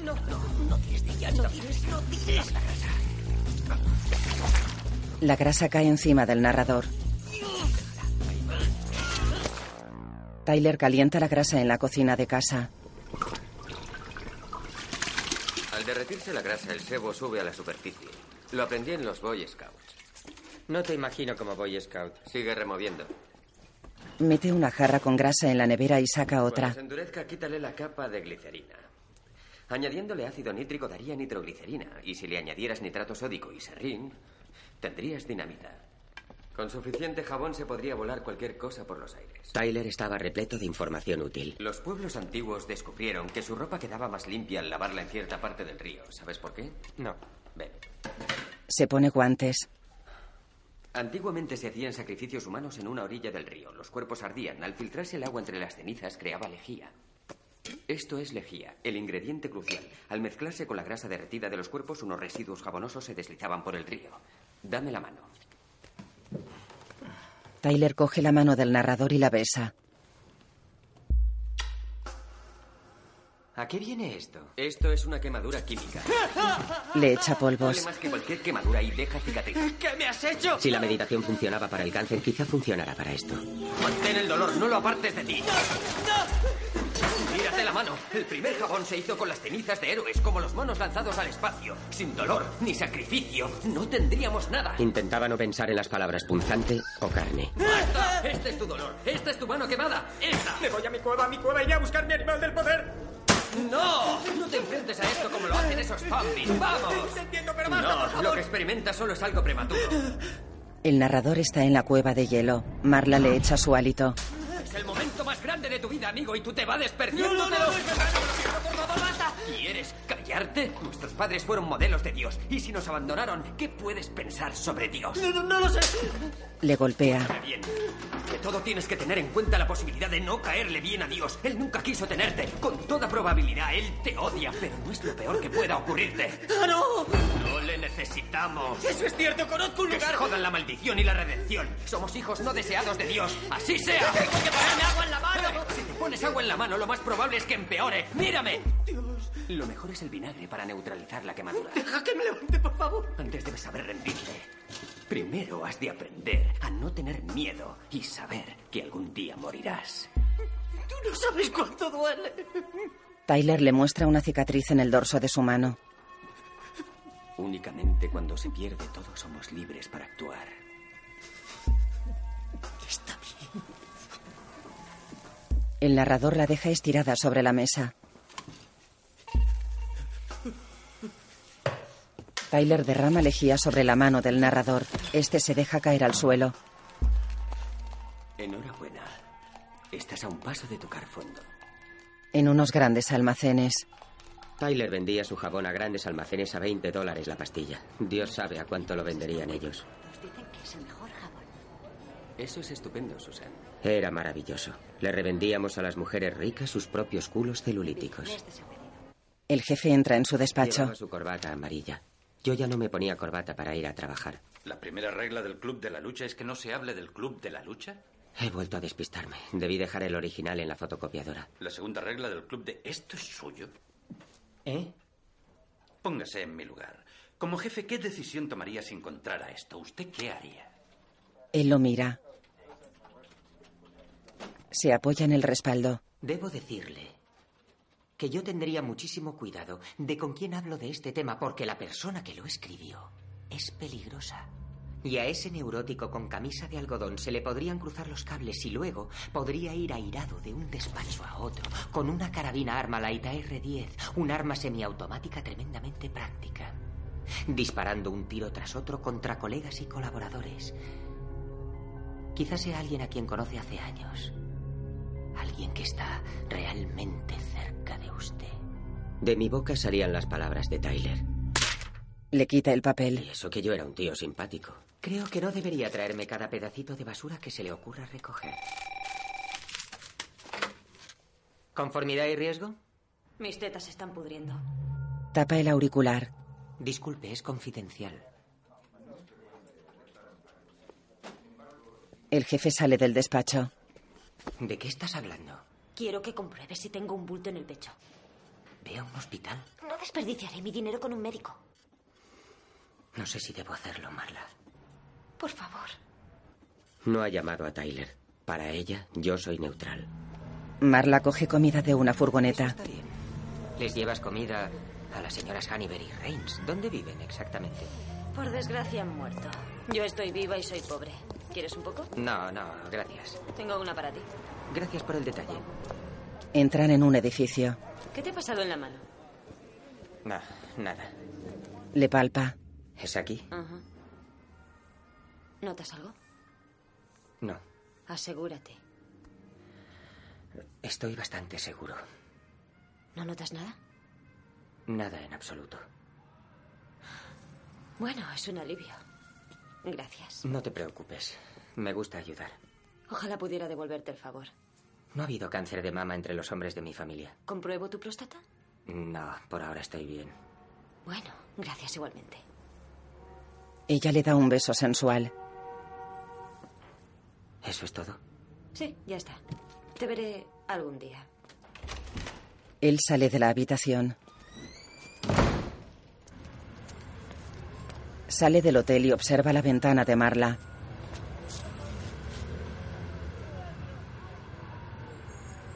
Un hombre se acerca. ¿Cornelius? ¡Cornelius! El narrador lo mira, ¡Soy yo! ¡Bob! Ah, hola, Bob. tira el donut, se chupa los dedos y le abraza. Creíamos que habías muerto. Pues aún sigo aquí. ¿Cómo estás, Bob? Mejor de lo que he estado en toda mi vida. ¿En serio? ¿Aún vas a seguimos siendo hombres juntos? No, no, ahora tengo algo mucho mejor. ¿De verdad? ¿Qué es? Bueno, la primera regla es que no debo hablar de ello. La segunda regla es que no debo hablar de ello. Y la tercera regla es... Déjalo, Bob. Yo también soy socio. Observa mi cara, Bob. Es una puta... Una puta maravilla. Nunca te he visto por allí. Yo voy los martes y jueves. Yo voy los sábados. Así. Enhorabuena. Sí, bueno, enhorabuena a los dos. Eh, ¿Has oído hablar del tipo que lo inventó? Sí, claro, la verdad Se es... Eh, dicen de él muchas cosas. Sí. Por lo visto, nació en un hospital para enfermos mentales y solo duerme una hora cada noche. Es un gran hombre. Vaya. ¿Qué sabes de Tyler Durden? Él se pone serio. Bob y el narrador se enfrentan en el sótano del bar. El narrador golpea a Bob en la cara. Bob lo estrangula con el antebrazo. El narrador se rinde. Bob grita. Salen abrazados. No te he hecho daño, ¿verdad? La verdad es que sí. Gracias por todo. Gracias, gracias, gracias. El club de la lucha Olvídalo, no es nada. era mi obsequio y el de Tyler. Nuestro obsequio al mundo. Miro a mi alrededor y solo veo caras nuevas. En el sótano del bar, ¡Silencio! Significa que muchos habéis violado las dos primeras reglas del club. tira el cigarrillo. Quiero en el club de la lucha los más fuertes y más listos de la zona. Veo mucho potencial, pero está desperdiciado. Toda una generación trabajando en gasolineras, sirviendo mesas o siendo esclavos oficinistas. La publicidad nos hace desear coches y ropas. Tenemos empleos que odiamos para comprar mierda que no necesitamos. Somos los hijos malditos de la historia, desarraigados y sin objetivos. No hemos sufrido una gran guerra, ni una depresión. Nuestra guerra es la guerra espiritual. Nuestra gran depresión es nuestra vida. Crecimos con la televisión que nos hizo creer que algún día seríamos millonarios, dioses del cine o estrellas del rock. Pero no lo seremos. Y poco a poco lo entendemos. Lo que hace que estemos muy cabreados. Sí, estamos muy cabreados. Tienes razón, nos han engañado. La primera regla del club de la lucha es que jamás se habla de... Baja un hombre seguido de un guardaespaldas armado. ¿Quién eres? ¿Quién soy? Sí. Enfrente hay un cartel que pone Taberna de Lu. Yo soy Lu. ¿Y tú quién coño eres? Tyler Durden. ¿Y quién os ha dicho que podíais usar mi local? Llegamos a un acuerdo con Irving. ¿Irving? Está en casa con una clavícula rota. No es el dueño del local. Soy yo. ¿Cuánto dinero recibe por esto? Ningún dinero. ¿En serio? Es gratuito. No me digas. Ya se lo he dicho. Escucha, estúpido capullo. Quiero que esta gente salga de aquí ahora mismo. Eh. Apuntaos al club. ¿Has oído lo que acabo de decir? Tú y tu amigo. Lul le da un puñetazo. ¿Y ahora me has oído? No, no te he oído bien, Lou. Le golpea en la cara. Sigo sin entenderlo. ¿Sí? Otro puñetazo en la cara. Está bien, ya lo pillo, ya lo pillo, ya lo pillo. No lo pillo. Se acercan. ¡Quieto! Todos atrás.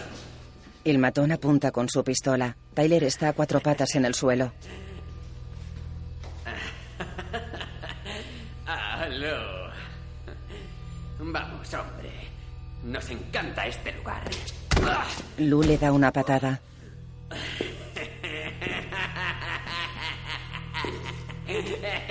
Le agarra de la solapa. Lou, suéltalo. ¡Cierra bocata!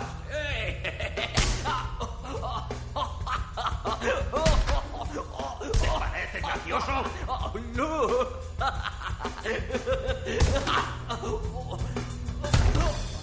¡Duro! Este cabrón está majara. Tyler se lanza sobre Lou y lo tira al suelo. Se sienta encima y le escupe sangre. ¡Los habéis visto ya al médico, Lou! ¡Los sabes desestada! ¡Gabriel! ¡Lou, por favor, déjanos seguir aquí! ¡Lou, por favor! ¡Sota el puñetero sótano! ¡Quiero tu palabra, Lou! ¡Quiero tu palabra! Ah, ¡Por los ojos de mi madre! El matón separa a Tyler de su jefe. Lou se marcha. Su hombre camina de espaldas apuntando con la pistola. Gracias, Lou. Y a ti también, tipo duro. Tyler está en el suelo. Los socios del club lo rodean. Os veremos la semana que viene. Lo levantan entre el narrador y otro. Lo llevan hasta una silla.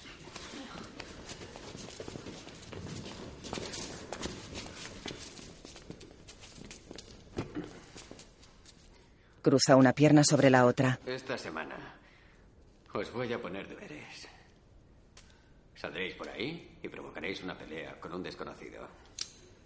Le dan fuego. Provocaréis una pelea y la perderéis. Un vendedor de coches.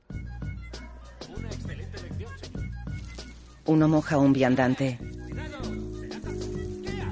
Provocar no es tan fácil como parece. Otro empuja al vendedor. La mayoría de las personas normales hará cualquier cosa por evitar una pelea. Moja un cura. Disculpe, me ha mojado con su manguera. Supongo que no habrá sido. No es necesario hacer eso. ¡Ey! ¡Llama a la policía! Deje esa manguera. Basta. Basta. El cura le golpea.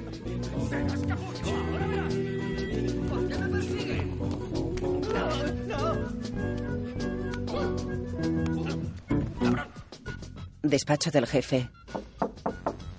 El narrador llama. Tenemos que hablar. Bien. Se sienta ante el jefe. ¿Por dónde empiezo? ¿Por sus constantes e inexplicables ausencias? ¿O quizá por su aspecto impresentable? ¿Quiere que el expediente? Diga lo que quiera. Mi falta de sorpresa es absoluta. ¿Cómo? Fijamos por un momento que usted es un cargo del Ministerio de Transportes, ¿de acuerdo? Uno de sus colaboradores le informa que una empresa instala guías para asientos delanteros que no han pasado las pruebas de colisión, zapatas de freno que fallan después de 1500 kilómetros e inyectores de combustible que explosionan quemando viva a la gente. ¿Qué ocurriría? ¿Está amenazándome? Uh, no. Salga de este despacho, está despedido. Tengo otra solución. Manténgame en la nómina como consejero externo. Y a cambio de una buena remuneración, mi trabajo consistirá en no decirle a la gente las cosas que yo sé. Ni siquiera tendría que venir al despacho, haría ese trabajo desde mi casa. ¿Quién. quién coño se ha creído que es estúpido chiflado de mierda? Se levanta y coge el teléfono. La mano del narrador tiembla. ¿Seguridad? Soy la venganza autosatisfecha de Jack. ¡Oh! Se golpea a sí mismo. El jefe baja el auricular sorprendido. ¿Qué diablos está haciendo? ¡No! Se golpea de nuevo y cae sobre una mesa de cristal. El jefe se acerca el boquiabierto. El narrador sangra por la nariz. ¿Por qué hace esto? ¡Oh, Dios mío! ¡No! ¡Pare, por favor! Se agarra de la solapa y se levanta. Pelea consigo mismo. ¿Qué está haciendo? ¡No! ¡Oh, Dios, no! ¡Por favor, no! Por alguna razón me acordé de mi primera pelea con Tyler. ¡No! Se lanza sobre una estantería de cristal. Se pega puñetazos en la cara.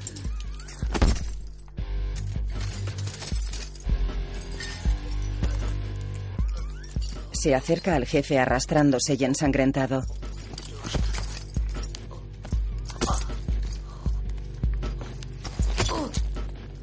Por debajo, por detrás y dentro de todo cuanto ese hombre daba por sentado, había crecido algo horrible. Se arrodilla ante el jefe. Oiga, solo deme mi paga como le he pedido y no volverá a verme nunca más. Y justo entonces, en el mejor momento que estábamos compartiendo, Llegan los guardas de seguridad. Dios, por favor, no me pegue más. teléfono, ordenador, 52 pagas semanales y 48 cupones de vuelo. Ya teníamos un patrocinador empresarial. Así es como Tyler y yo pudimos asistir al Club de la Lucha todas las noches de la semana. Dos hombres pelean en el sótano. Ahora nadie era el centro del Club de la Lucha, exceptuando a los dos luchadores. El dirigente caminaba entre multitudes fuera, en la oscuridad. Tyler se enfrentaba ahora a una demanda importante del Hotel Pressman por el contenido de orina en la sopa. Un púgil estrangula al otro y este se rinde. Soy la vida desperdiciada de Jack. Se abrazan. Gracias. Tyler se inventaba nuevas tareas como deberes. Las entregaba en sobres sellados. Rompen antenas en las azoteas de los edificios. Colocan un cartel con una leyenda que reza, ¿sabías que se puede usar el aceite usado como abono?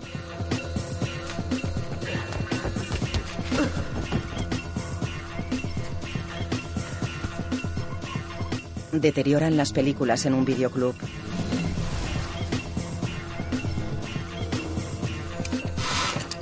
Colocan un badén con pinchos en la salida de un parking. ¿Sabías que hay un club de la lucha en Delaware City? Sí, lo he oído. Rompen los faros de los coches. Hay uno en Penn's Grove. Este no. Bob encontró uno incluso en Newcastle. Sí, ¿se lo empezaste tú? No, creí que lo habías hecho tú. No. Un coche roza una pared. Dan de comer a las palomas en una azotea. De día, los coches están cubiertos de cagadas.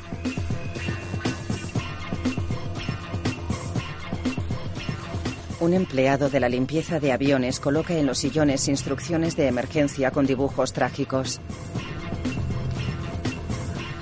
Tyler recorta artículos con titulares que rezan, lanzan excrementos, importunan a artista, monos desaparecidos aparecen afeitados. Perforan los monitores de un escaparate y les echan gasolina. Tyler y el narrador se acercan a un supermercado familiar. Espera un segundo. ¿Qué vamos a hacer? Vuélvete. ¿Qué vamos a hacer? Los deberes. ¿Qué clase de deberes? Un sacrificio humano.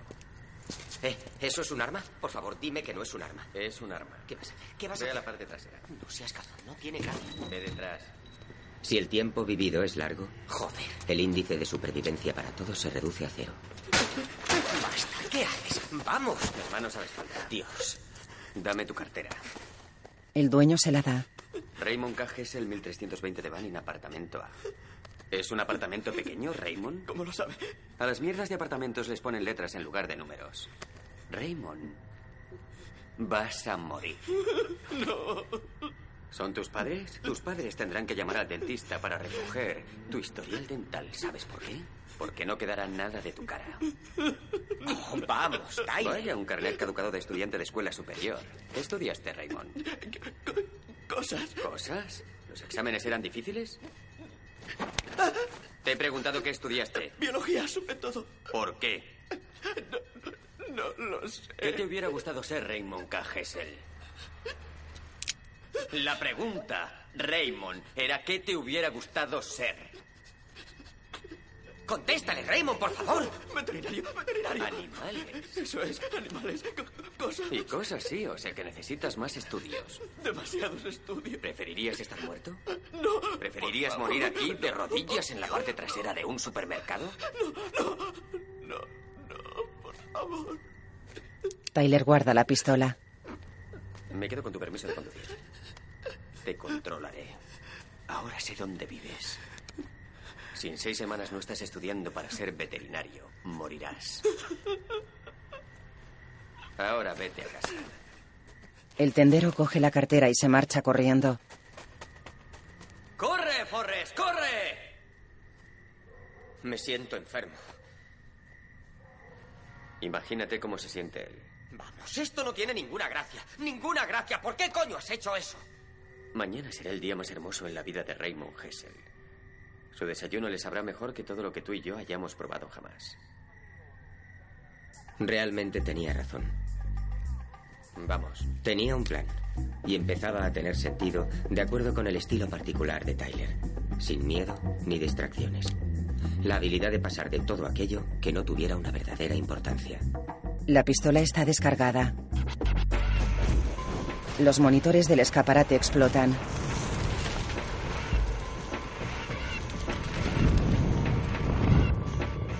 No sois vuestro trabajo. No sois vuestra cuenta corriente. No sois el coche que tenéis. No sois el contenido de vuestra cartera. No sois vuestros pantalones. Sois la mierda cantante y danzante del mundo. El narrador desayuna en su casa. Marla entra en la cocina. Enseguida me quitaré de en medio. No hace falta que te vayas. Como quieras. No, me refiero... eh, No pasa nada. Ella limpia una taza. Él mira hacia atrás. ¿Sigues asistiendo a las reuniones? Sí. Chloe ha muerto. Vaya, Chloe. ¿Cuándo ocurrió? ¿Te importa? No lo sé, hace tiempo que no pienso en ellos. Ya, bueno. Fue una jugada inteligente por su parte. Bueno, dime, ¿qué, qué sacas tú de todo esto? ¿Cómo? Me refiero a esto. ¿Por qué sigues... ¿Así te sientes más feliz? No sé, a veces sí. ¿Cómo? La verdad, no lo entiendo. Verás, ¿por qué tiene una persona débil que engancharse a una fuerte? ¿Qué significa eso? Bueno, ¿y qué sacas tú? Mm. No, eso no es lo mismo en absoluto. Nuestro, nuestro caso es muy distinto. Somos... ¿Nuestro? ¿Qué insinúas con nuestro? Eh, disculpa, ¿has oído eso? ¿Oír qué? No has oído ese ruido. Espera un segundo. No, espera. ¿Qué decías? No cambies de tema. Quiero hablar de eso. No le estarás hablando de mí, ¿verdad? No. ¿Qué? El día que viniste a mi piso a jugar a los médicos, ¿de qué ibas? ¿De qué estás hablando? De nada, de nada. No te creo. Vamos, Pues, ¿qué quieres? Mírame. No, ¿por qué? Vamos, mírame. Ve la herida de la mano. ¿Qué es eso? No es nada. No te preocupes por eso. Dios mío. ¿Quién te lo ha hecho? Una persona. ¿Chico o chica? ¿Qué más te da si fue chico o chica? ¿Qué más te da que lo pregunte? No es asunto tuyo. Déjame en paz. No tengo No. ningún miedo. No. Vamos, Dímelo. suéltame. Suéltame. Déjame en paz. Esta conversación Esta conversación ha terminado. ha terminado. Entiendo. Contigo no puedo ganar, ¿verdad? Marla sale de la cocina. Él baja al sótano. Empiezo a estar cansado de esta situación. Hay varias literas. Bueno, ¿qué es todo esto? ¿Tú qué crees? Sube la escalera. ¡Eh! ¿Para qué necesitamos literas? ¡Eh! En el porche de la casa está un joven en postura militar junto a un colchón y su petate. Tyler lo observa de cerca. Muy joven. Lo siento. Vuelve a la casa. ¿Qué le has dicho? Si el aspirante es joven, dile que es muy joven. Viejo, muy viejo. Gordo, muy gordo. ¿Aspirante? Si el aspirante espera tres días desanimándole sin comer y sin cobijo, entonces entrará y empezará su instrucción. ¿Instrucción? ¿Para qué? El narrador sale de la casa. El aspirante sigue en postura militar. ¿Crees que esto es un juego?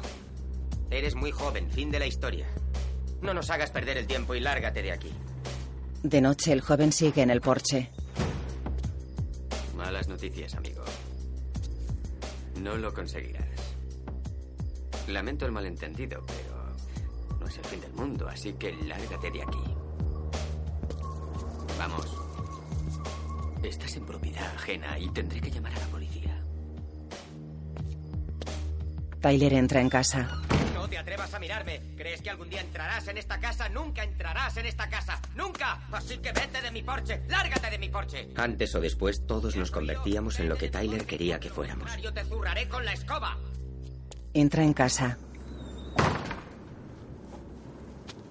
Salen de la casa. En el porche están el joven y Bob. ¿Tienes dos camisas negras? Sí, señor. ¿Dos pantalones negros? Sí, señor. ¿Botas negras? Sí, señor. ¿Calcetines negros? Sí, señor. ¿Una cazadora negra? Sí, señor. ¿300 dólares para gastos de entierro? Sí, señor. Está bien. Le indica que pase. El joven coge su equipaje y entra en la casa. Tyler se coloca delante de Bob. Eres muy viejo, grandollón. Tienes las tetas demasiado gordas. Sal del porche. Bob coge su equipaje y su colchón y se marcha. El narrador va tras él. Bob, Bob, escucha. Espera, déjame explicarte. El joven se rapa la cabeza ante el espejo del cuarto de baño. Llena el lavabo de pelos. El narrador lo mira.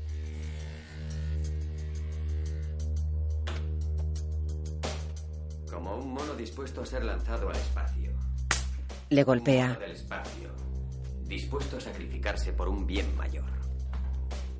Bob y el rubio del club están en el porche en postura militar. El joven rapado les increpa. Eres demasiado gordo, grandullón. En cuanto a ti, eres demasiado rubio. Vamos, largaos de aquí, los dos.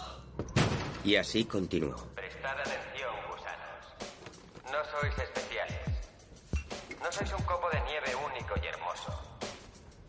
Sois de la misma materia orgánica en descomposición que todo lo demás. Tyler formó su propio ejército. Somos la mierda cantante y danzante del mundo. Todos formamos parte del mismo montón de estiércol. Él viaja en bus. ¿Por qué formaba Tyler Durden un ejército? ¿Con qué propósito? ¿Para qué bien mayor?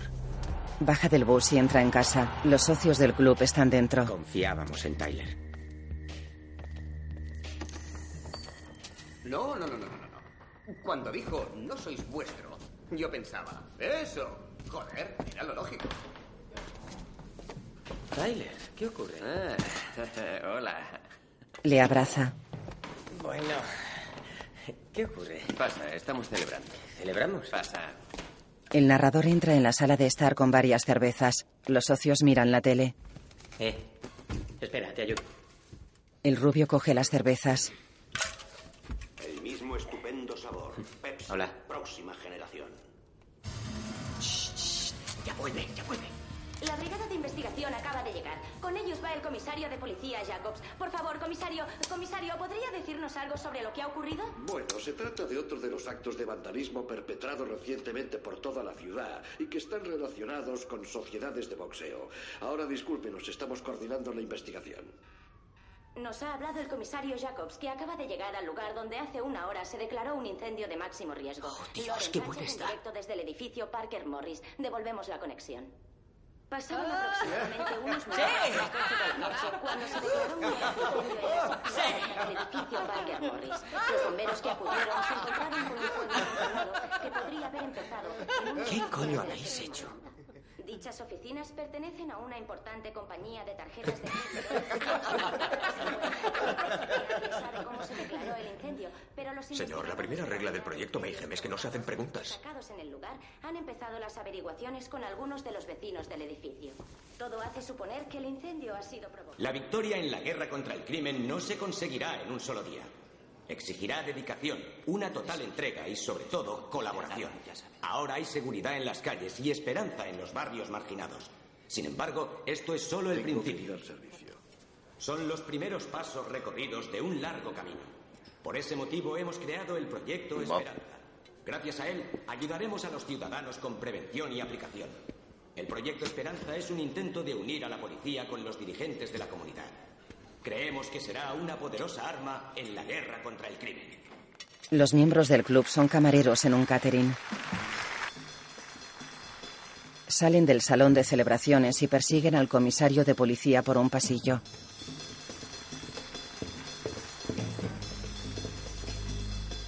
Jacob se arregla la corbata ante un espejo sonriendo.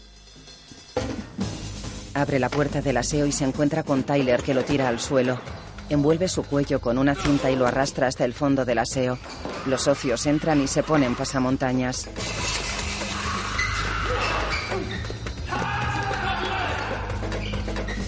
El narrador entra en el aseo y echa el pestillo.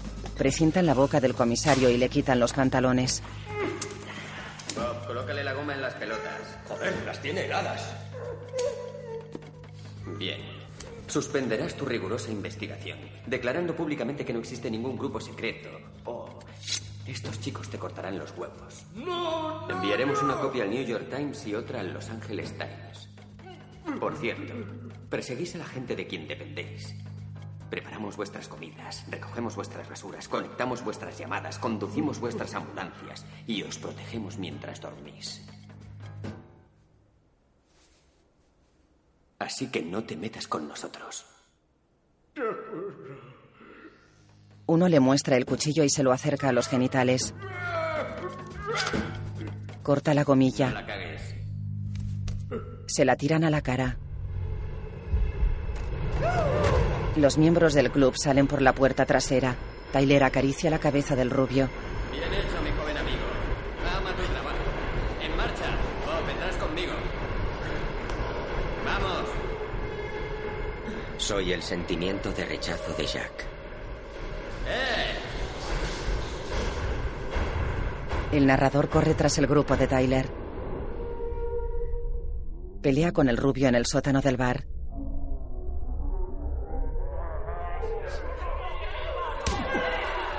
¡Eso es! El rubio le da dos puñetazos. El narrador lo mira sonriendo y encadena varios golpes que tumban al rubio.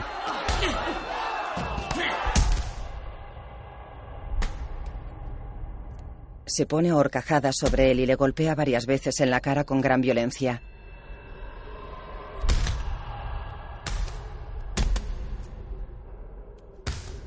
Sentía ganas de meterle una bala entre los ojos a cualquiera que se negara a follar para salvar su especie.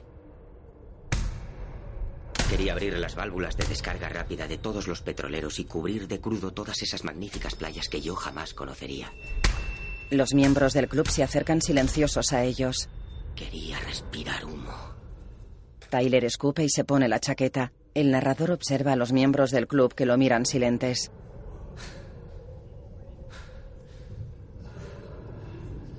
Se levanta. Los socios le abren paso. Él se detiene ante Tyler. ¿Dónde estabas, chico psicótico? Quería destrozar algo hermoso. Se marcha. El rubio tiene la cara destrozada. Llevadle a un hospital. Sí. El narrador y Tyler suben la escalera del sótano. Salen del bar por la puerta de atrás en una noche lluviosa. Un coche se detiene ante ellos. No se preocupe, señor Durden. Puede utilizarlo el tiempo que quiera. Usted primero, señor Durden. Tú primero. El narrador entra en el coche. Dos socios suben al asiento trasero y Tyler conduce. En el maletero hay una pegatina que reza, recicla tus animales. Tyler mira al narrador. ¿Te preocupa algo? No. Está bien, sí. ¿Por qué no me has hablado del proyecto Mayhem? La primera regla del proyecto Mayhem es no hacer preguntas. ¿Responde eso a tu pregunta? ¿Por qué no me incluiste desde el principio? El club de la lucha era el principio. Ahora ha salido del subsuelo. Se llama Proyecto Mayhem. Oye, empezamos el club de la lucha juntos, ¿lo recuerdas? Deberías saber que es tan mío como tuyo. ¿Hablas de nuestra relación? Claro, creí que en esto estábamos juntos. Te estás equivocando. Este asunto no es solo nuestro. No somos especiales. No me jodas, debiste decírmelo. Se acerca un coche. ¡Cuidado, Tyler! Maldita sea, Tyler. ¿Qué quieres? ¿Una declaración de principios? Te la envío por correo electrónico y la añado a tu lista de deberes. Escucha. Tú decides tu grado de implicación. Está bien, pero antes quiero saber ciertas cosas. La primera regla del proyecto Mayhem. Ya vale, callaos. Quiero saber qué planeas. Olvida lo que sabes, tienes que olvidarlo todo, ese es tu problema. Olvídate de lo que crees saber de la vida, de la amistad y especialmente de nosotros. ¿Cómo?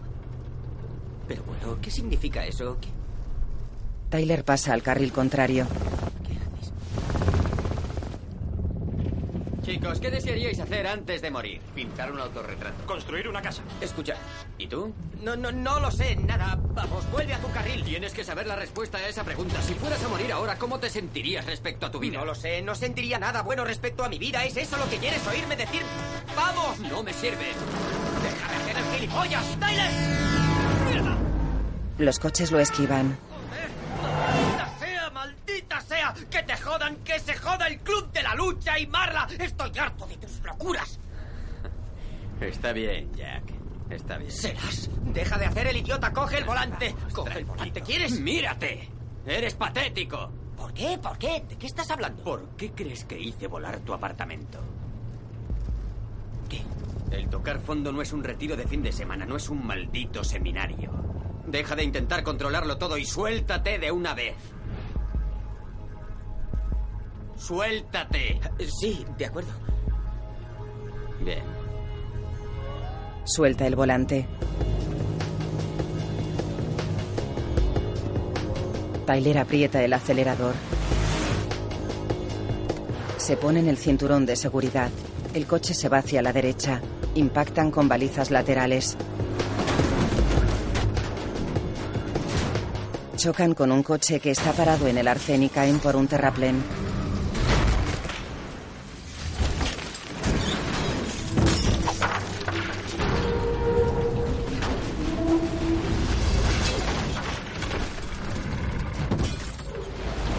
Dan una vuelta de campana y quedan boca abajo.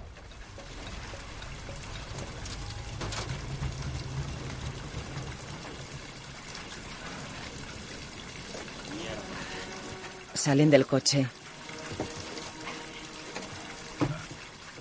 No había tenido nunca un accidente de coche.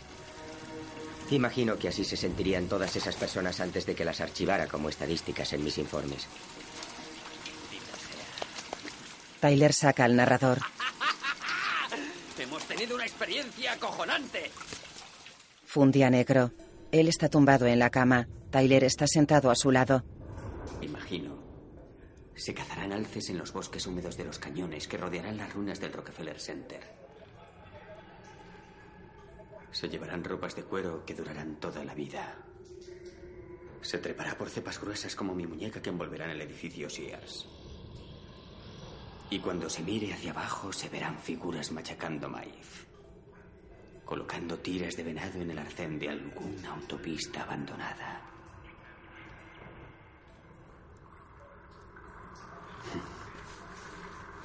Se levanta.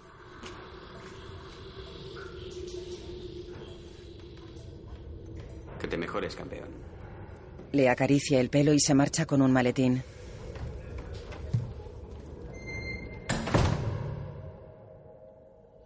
Por la mañana el narrador duerme en su cama. Se despierta. Y entonces... ¿Tyler? Tyler desapareció. Abre la puerta de su dormitorio. En el suelo hay papeles y mapas extendidos. ¿Estaba dormido? Cierra la puerta. ¿Había dormido? No sois un copo de nieve único y hermoso. Sois de, la de repente la casa cobró vida propia. Húmeda por dentro de tanta gente que sudaba y respiraba en ella. Había tanta gente moviéndose que la misma casa se movía. El planeta Tyler. Tenía que abrazarme a las paredes, atrapado dentro de ese aparato de relojería de monos espaciales. Aquí no se puede fumar. ¿Sabes cuánto éter tenemos en esta casa? Guisando, trabajando y durmiendo en equipo. Sí, pero espere, espere un segundo, por favor. Le llamaré para que se ponga. Sí.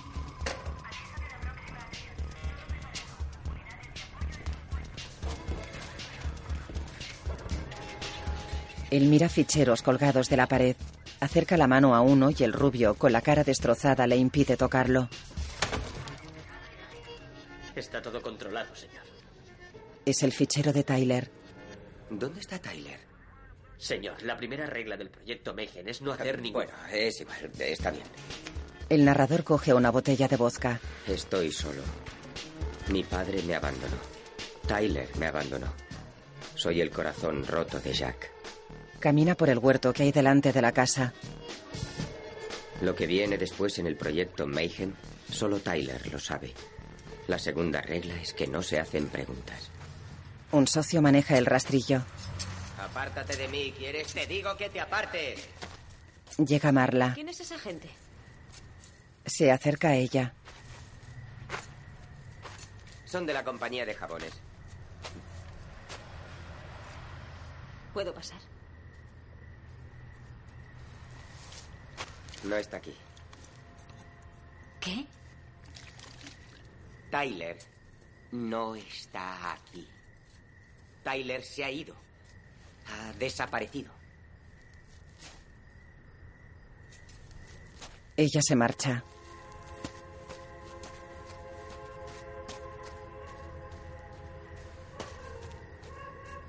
Él tira la botella al suelo.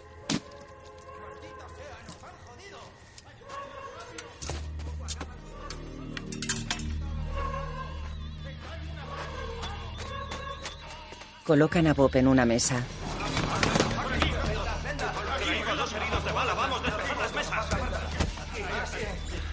¿Qué ha pasado? ¿Qué ha pasado? Hacíamos un servicio. Se suponía que debíamos matar dos pájaros de un tiro. Destruir una obra de arte. Operación Trueno con leche adelante. Dinamitan una escultura. Cargarnos una cafetería. La esfera dorada de la escultura rueda. Lo teníamos todo controlado. Arrolla una cafetería de una zona comercial. Y todo fue bien hasta. ¡Alto! ¿Qué? Le dispararon a Bob. Le dispararon a la cabeza. Malditos cabrones. Destapa el cuerpo de Bob. La sangre brota de su cabeza. Dios. Son unos hijos de puta. No seáis mamones. Vais con pasamontañas intentando volar cosas por los aires. ¿Qué suponíais que iba a pasar? Mierda. Démonos prisa, ocultemos las pruebas, deshagámonos del cuerpo. Enterradme. ¿Qué? Llevémoslo al jardín y enterrémosle. Vamos, muchachos, démonos prisa, moveos. No, no, quitaos de encima, apartaos de él. ¿Qué intentáis hacer? Nuestro compañero no es una prueba, es una persona. Era mi amigo. Y no dejaré que le metáis en un agujero del jardín. Ha muerto sirviendo al proyecto Mayhem, señor. Es Bob. Pero, señor, en el proyecto Mayhem no tenemos nombre. No, escuchadme bien. Era nuestro amigo y tenía nombre. Robert Paulson. ¿De acuerdo? Robert Paulson. Es un hombre ya muerto por nuestra culpa. ¿Qué ocurre? Es que no lo entendéis. Lo entiendo.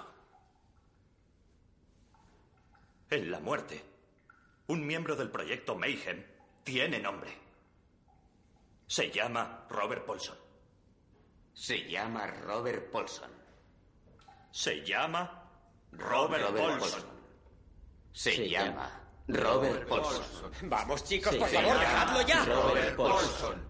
Se llama Robert Paulson. Se llama ¡Callaos! Robert Paulson. Todo esto se, ha acabado. Llama Robert Paulson. Se llama Robert Paulson. Tengo que encontrar a Tyler, tengo que encontrar a Tyler. Se llama Robert Paulson.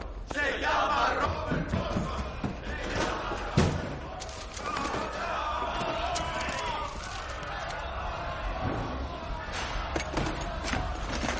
Busca en la habitación de Tyler. Encuentra varios billetes de avión.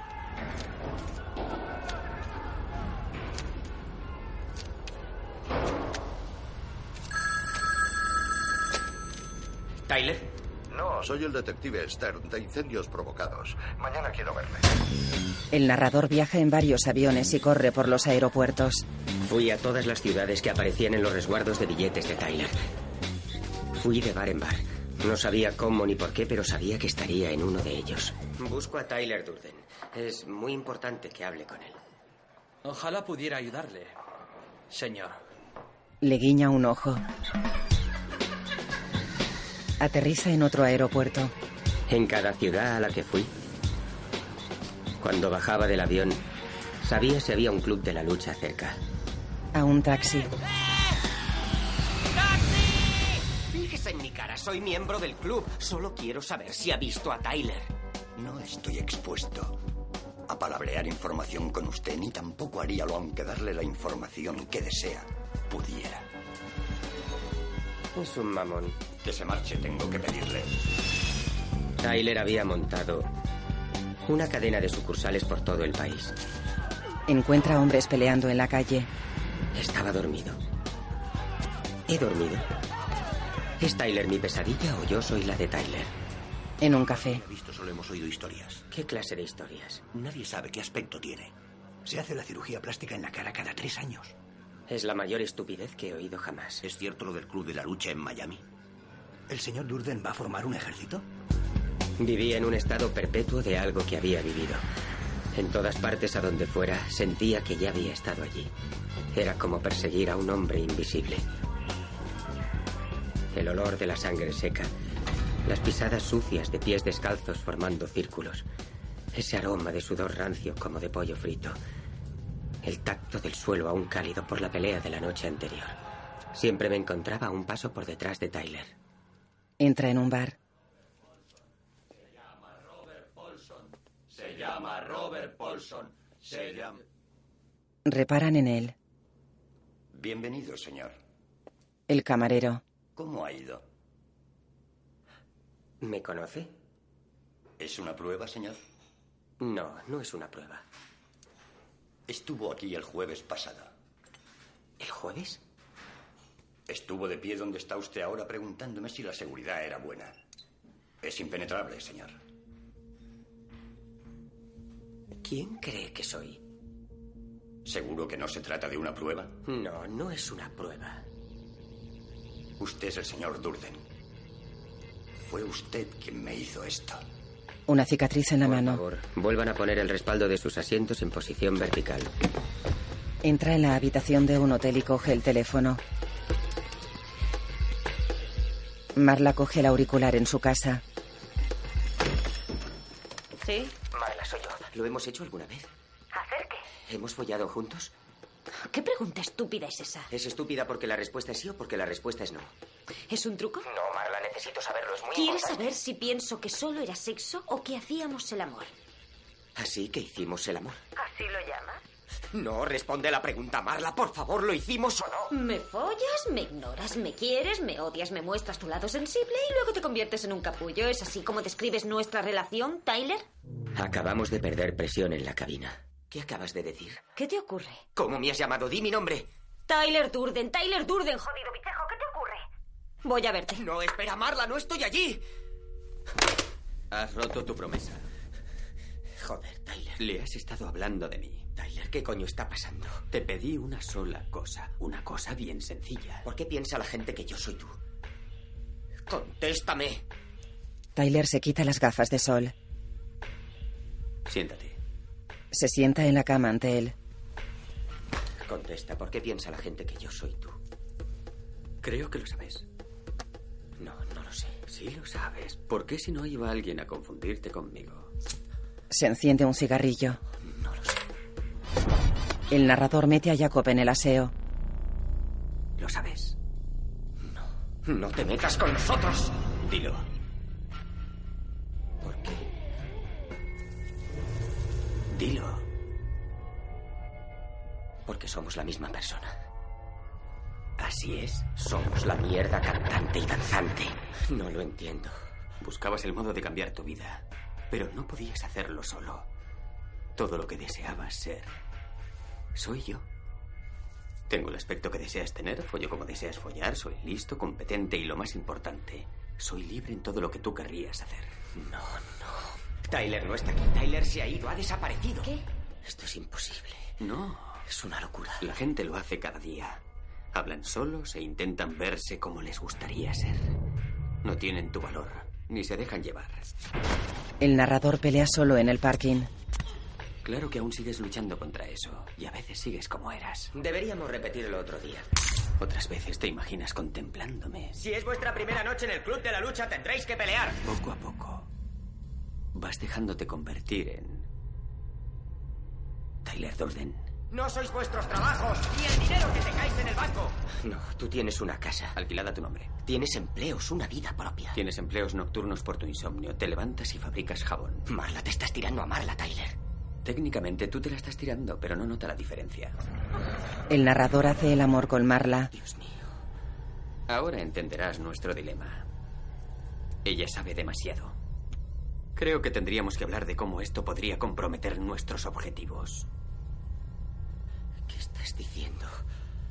Esto es un montón de mierda. Todo es mentira, no pienso escucharte más, estás loco. No, tú eres el loco. Además, no tenemos tiempo para tanta charla. Se desvanece y cae sobre la cama. Se llama un cambio de proyector. La película sigue rodando y nadie del público se ha enterado de nada. Se despierta en la cama del hotel. El teléfono está descolgado.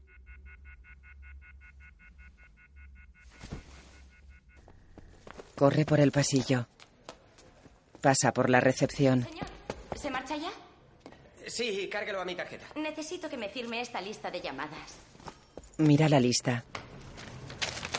Pero yo no... ¿Cuándo se hicieron? Lo pone ahí, señor, entre las dos y las tres y media de la madrugada. No, yo... Me he acostado cada noche más temprano. He dormido hasta más tarde. Entra en su casa. He sido Tyler durante más tiempo. No hay nadie. ¿Hay alguien aquí? Baja al sótano. Y otra vez, ya lo había vivido. Sí, con suficiente jabón se podría volar cualquier cosa. Encuentra varias bañeras. Dios mío. Llama a los números que aparecen en la lista del hotel. 1888. ¿A quién llamo? Al 1888 de Franklin. Mira el archivo correspondiente. ¿El 1888 de la calle Franklin? Sí. ¿Qué deseas? Suelta el auricular. Oiga, Sí, sí. Eh, necesito hablar con su supervisor. hable. Bien, escuche. Creo que está a punto de suceder algo terrible en ese edificio. Tiene Todo que... está controlado, señor. ¿Cómo ha dicho? No se preocupe por nosotros, señor. Todo está controlado. Cuelga. Marca en el teléfono y tacha un número. 60, mantenimiento. Coge todos los archivos. Marla sale del portal de su casa. Él llega en taxi. ¡Marla! ¡Marla! ¡Eh! ¡Marla, espera! ¡Marla, espera! Eh, Tengo que hablarte. ¡Marla! ¡Marla! ¡Los malditos chiflados calvos me golpearon con una escoba! Oh, vaya, ¡Casi me lo parten siento, el intenté brazo! avisarte, Se aunque quemaban ahora las no yemas de puedo los dedos con explicarte. lejía, echaban una peste insoportable. Vamos, escucha, te exijo un gran acto de fe, pero tendrás que oírme hasta el final. ¿eh? Veo venir otra avalancha de mentiras. Esa no es demasiada fe. Se sientan en la mesa de una cafetería. Oye, No quiero oír nada de lo que tengas que decir. estás en tu derecho. Eh, eh, Al camarero. Tomaré un café, gracias. Cualquier cosa que usted pida será gratuita, señor. ¿Y por qué es gratuita? No preguntes. Ah, es igual. Ah, yo tomaré sopa de almejas, pollo frito con guarnición de patatas al horno y una tarta de chocolate. Que sea del día, por favor. En tal caso, señor, le sugiero que la señora no tome la sopa de almejas. Anule la sopa de almejas, gracias. Los cocineros tienen los ojos amoratados. Tienes 30 segundos.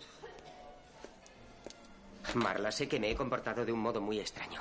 ¿De acuerdo? Eh, Sé que cuando estás conmigo crees que tengo dos personalidades. Sí, eres el doctor Jekyll y el señor cabrón. Lo tengo merecido, sin embargo, me he dado cuenta de algo muy, muy importante. ¿Qué? Eh, No tenía claro lo que significaba para mí nuestra relación hasta ahora, por razones que ahora no vienen al caso, pero lo importante es que sé que no te he tratado bien. Ahora da igual. No, no, no, no, no, 15 segundos, 15 segundos, por favor, solo 15 segundos, no digas nada y te vas. Intento decirte que lo siento, porque ahora me he dado cuenta de que estoy enamorado de ti, Marla. ¿En serio? Totalmente. Eres lo que más me importa y no quiero que te ocurra nada malo por mi culpa. Marla, tu vida corre peligro. ¿Qué? Deberías irte durante un tiempo. Aléjate de cualquier ciudad, vete al campo una temporada. Creo que has enloquecido. No, no, no, no, no. Por mi culpa estás metida en algo terrible que está a punto de ocurrir. Cállate. No estás a salvo. Los clientes del bar los miran. Oye, lo he intentado. Te lo aseguro, Tyler. Lo sé muy bien. Hay aspectos de ti que me gustan. Eres listo, divertido y espectacular en la cama. Pero... Eres inaguantable. Tienes serios y graves trastornos emocionales. Problemas tan profundos que deberías buscar la ayuda de un especialista. Lo sé y lo, lo Ya, siento. Tú lo verás. sientes, yo lo siento, todos lo sienten, pero... Ya no puedo seguir más así. No puedo. Y no seguiré. Me voy. No puedes irte, Marla. No estás a salvo. Salen del bar. Marla, tienes que entenderlo. ¡Déjame en paz! Marla, ¡No, intenta déjame en paz! protegerte. ¡Suéltame! ¡No quiero volver a verte más! Está bien, si eso es lo que quieres. Espera, quédate aquí. Se coloca en mitad de una avenida. Un autobús se detiene y él abre la puerta. Un momento. ¡Cállense! ¡Cállense! Te encoge este dinero y sube a ese autobús. Prometo que no volveré a molestarte si es lo que quieres. ¡Cállense! Por favor, sube al autobús. Vamos, sube al autobús. ¿Por qué haces esto? Porque ellos creen que eres una amenaza. Ahora no puedo explicarlo. Tú confía en mí. Si veo a dónde te diriges, no estarás a salvo. No pienso devolvértelo. Estoy impuesto por gilipollas. Bien, me parece bien, pero recuerda, aléjate de las grandes ciudades al menos un par de días. Tyler, Él la mira. Eres lo peor que me ha ocurrido en la vida. La puerta del bus se cierra. Él camina por la calzada. Los coches lo esquivan.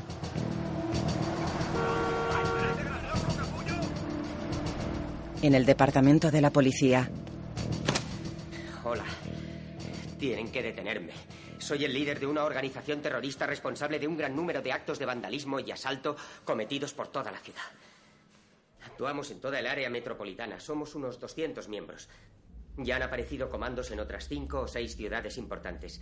Se trata de una organización fuertemente regimentada, con muchas células capaces de operar de modo totalmente independiente de la jefatura central. Oigan, vayan a la casa. Está en el 1537 de la calle Paper. Es nuestro cuartel general. En el jardín encontrarán enterrado el cuerpo de Robert Paulson. En el sótano encontrarán unas bañeras que han sido usadas muy recientemente para fabricar grandes cantidades de nitroglicerina. Creo que el plan consiste en volar las oficinas centrales de unas compañías de tarjetas de crédito y el edificio de servicios de información. ¿Por qué esos edificios? ¿Por qué compañías de tarjetas de crédito? Si se elimina la relación de deudas, todos volveremos al punto cero. Se creará un caos total. Stern se dirige a los otros policías. Que siga hablando. Voy a hacer una llamada. Sale de la sala de interrogatorios.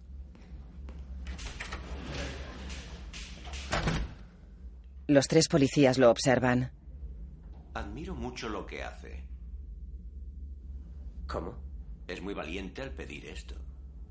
Es usted un genio, señor. Dijo que si alguna vez alguien interfiriera en el proyecto Mayhem, incluso usted, tendríamos que cortarle los huevos. Se levanta. Este es un gesto de auténtico poder.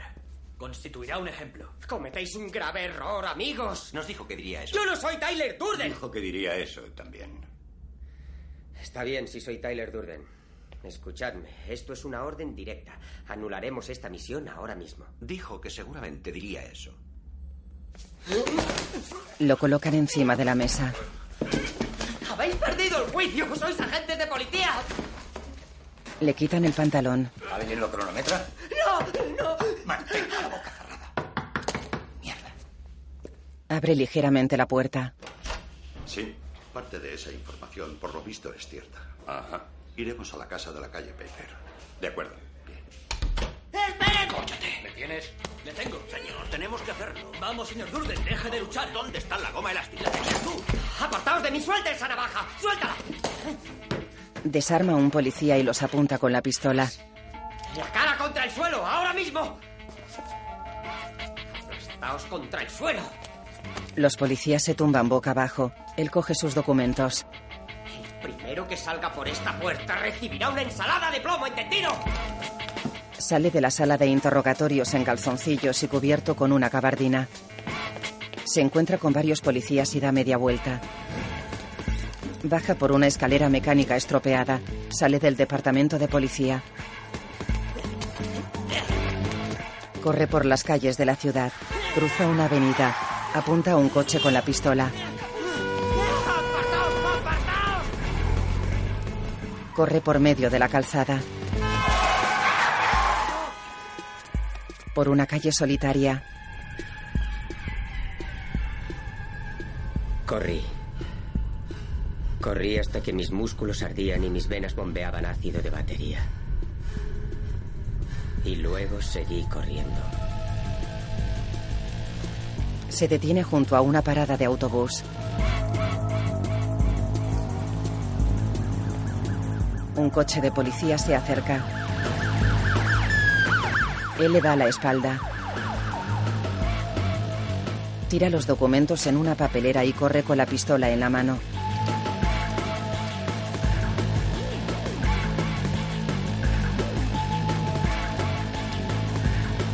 Corre por los alrededores de un edificio de oficinas. Intenta abrir la puerta de cristal. Tyler está tras él. Joder, ¿qué coño haces? Corriendo por ahí en calzoncillos, tío, estás chiflado. No, ya te he cagado. Sé lo que está pasando aquí. Entonces ven, me ha agenciado un lugar estupendo para mirar. Será como una televisión por cable. Empuja un banco contra la puerta. Tyler está al otro lado del cristal. El narrador dispara y el cristal se resquebraja sin caerse. y da patadas al cristal y lo tira. Entra en el vestíbulo del edificio.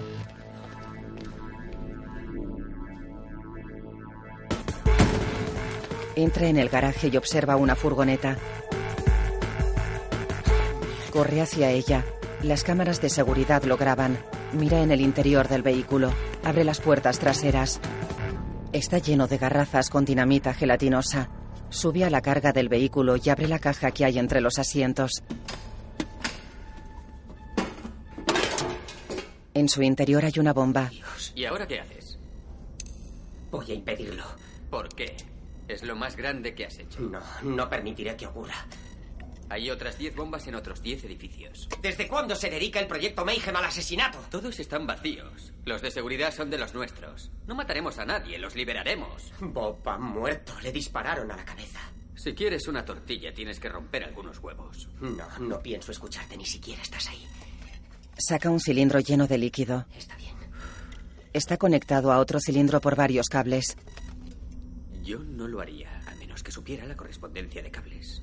Si tú lo sabes, yo también. Tyler aparece en el asiento del copiloto. O quizás imaginé que lo sabrías y me he pasado el día pensando en los equivocados. Mira los cables.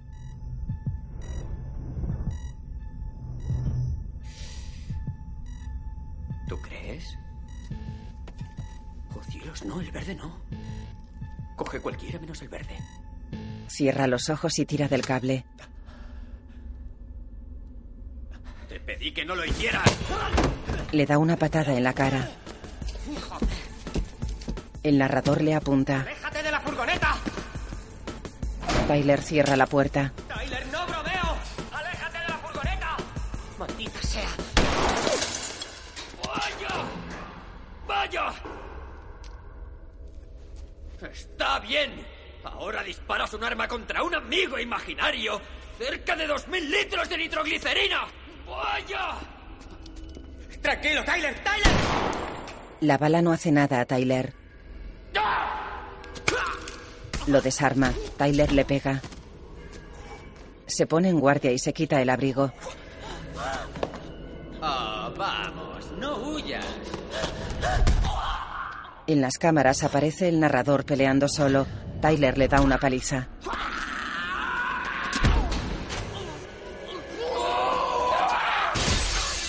Lo lanza contra la cabina del controlador del parking. El narrador huye. Se mete debajo de un coche. Tyler lo saca, se queda con el zapato en la mano y le pega con él. ¡Ah! El narrador sube a una camioneta. Tyler intenta atraparlo. Baja de la camioneta y se defiende con una varilla. Tyler le empotra la cabeza con la pared. Lo lanza contra el vehículo. Es un placer. Tyler lo agarra del pelo y lo lleva a rastras por el parking. Pisa la pierna del narrador. Lo saca del parking y lo lanza escaleras abajo.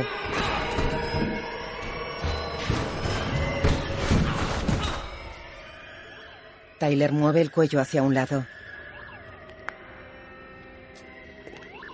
El narrador tiene en la boca el cañón de la pistola que empuña Tyler. Tres minutos y se acabó. El comienzo. Tierra cero. Creo que empezamos más o menos aquí. ¿Quieres decir algo para celebrar la ocasión? ¿Qué dices? Aún no se me ha ocurrido nada. Ah. Sigues tan gracioso como antes. A través de las ventanas del edificio se aprecian los rascacielos de la ciudad. Ahora se pone emocionante. Dos y medio. Piensa en todo lo que hemos conseguido, hombre. A través de estas ventanas visionaremos el colapso de la historia financiera. Un paso más cerca del equilibrio económico. Lanza la silla del narrador contra el ventanal. Él observa el bus en el que viaja Marla.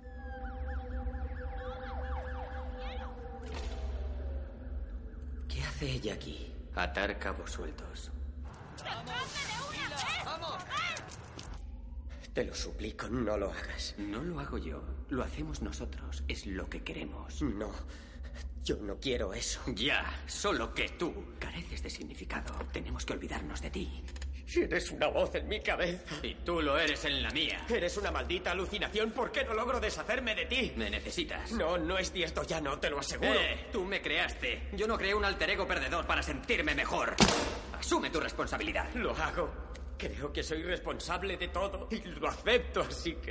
Por favor, te lo suplico. Tienes que suspender todo esto. Tyler fuma. ¿Alguna vez te he decepcionado? ¿Hasta dónde has llegado gracias a mí?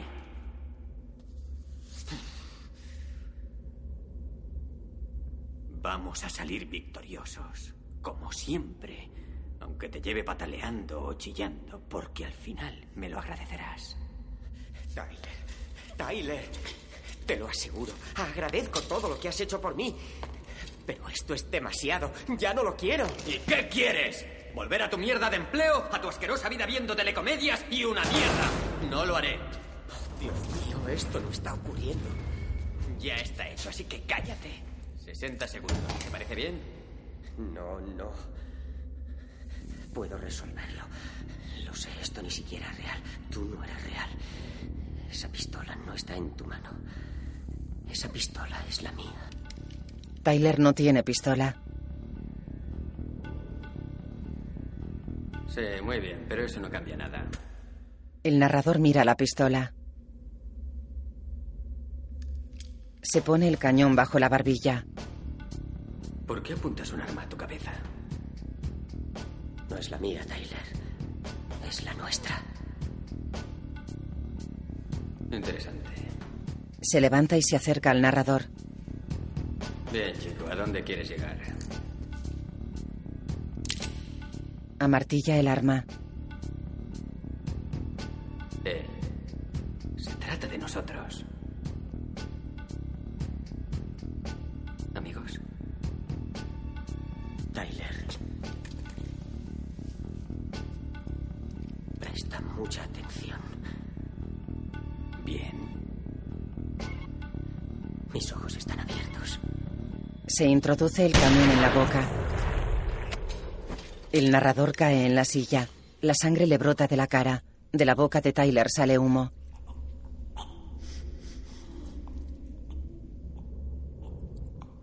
El narrador lo mira. ¿Qué es ese olor?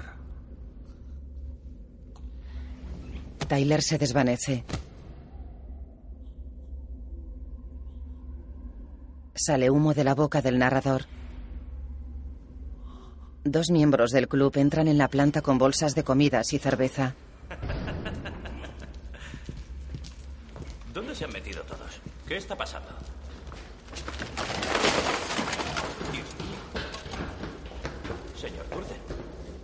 El narrador se levanta tapándose la herida de la cara. ¿Se, ¿se encuentra bien, señor? Eh, Uh, sí, estoy bien. Tiene mal aspecto. ¿Qué ha pasado?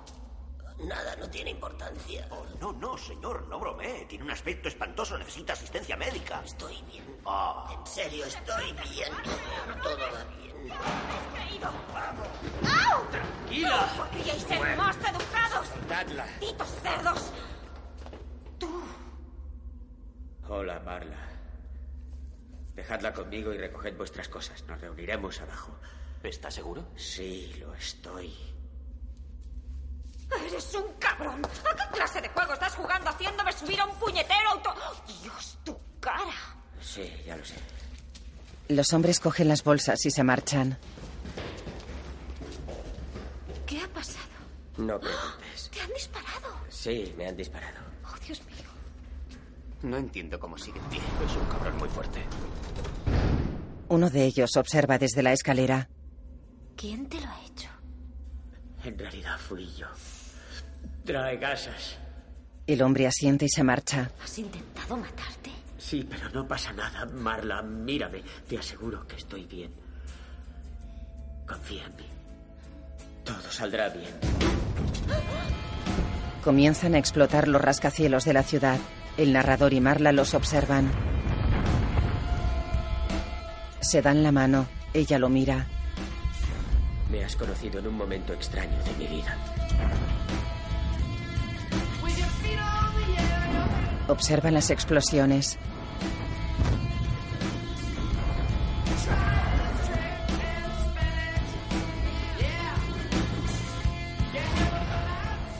Se miran.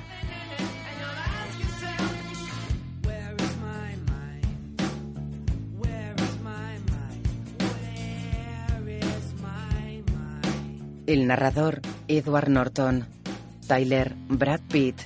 Marla, Elena Bonham Carter. Bob, Meat Loaf. Richard, Zach Grenier.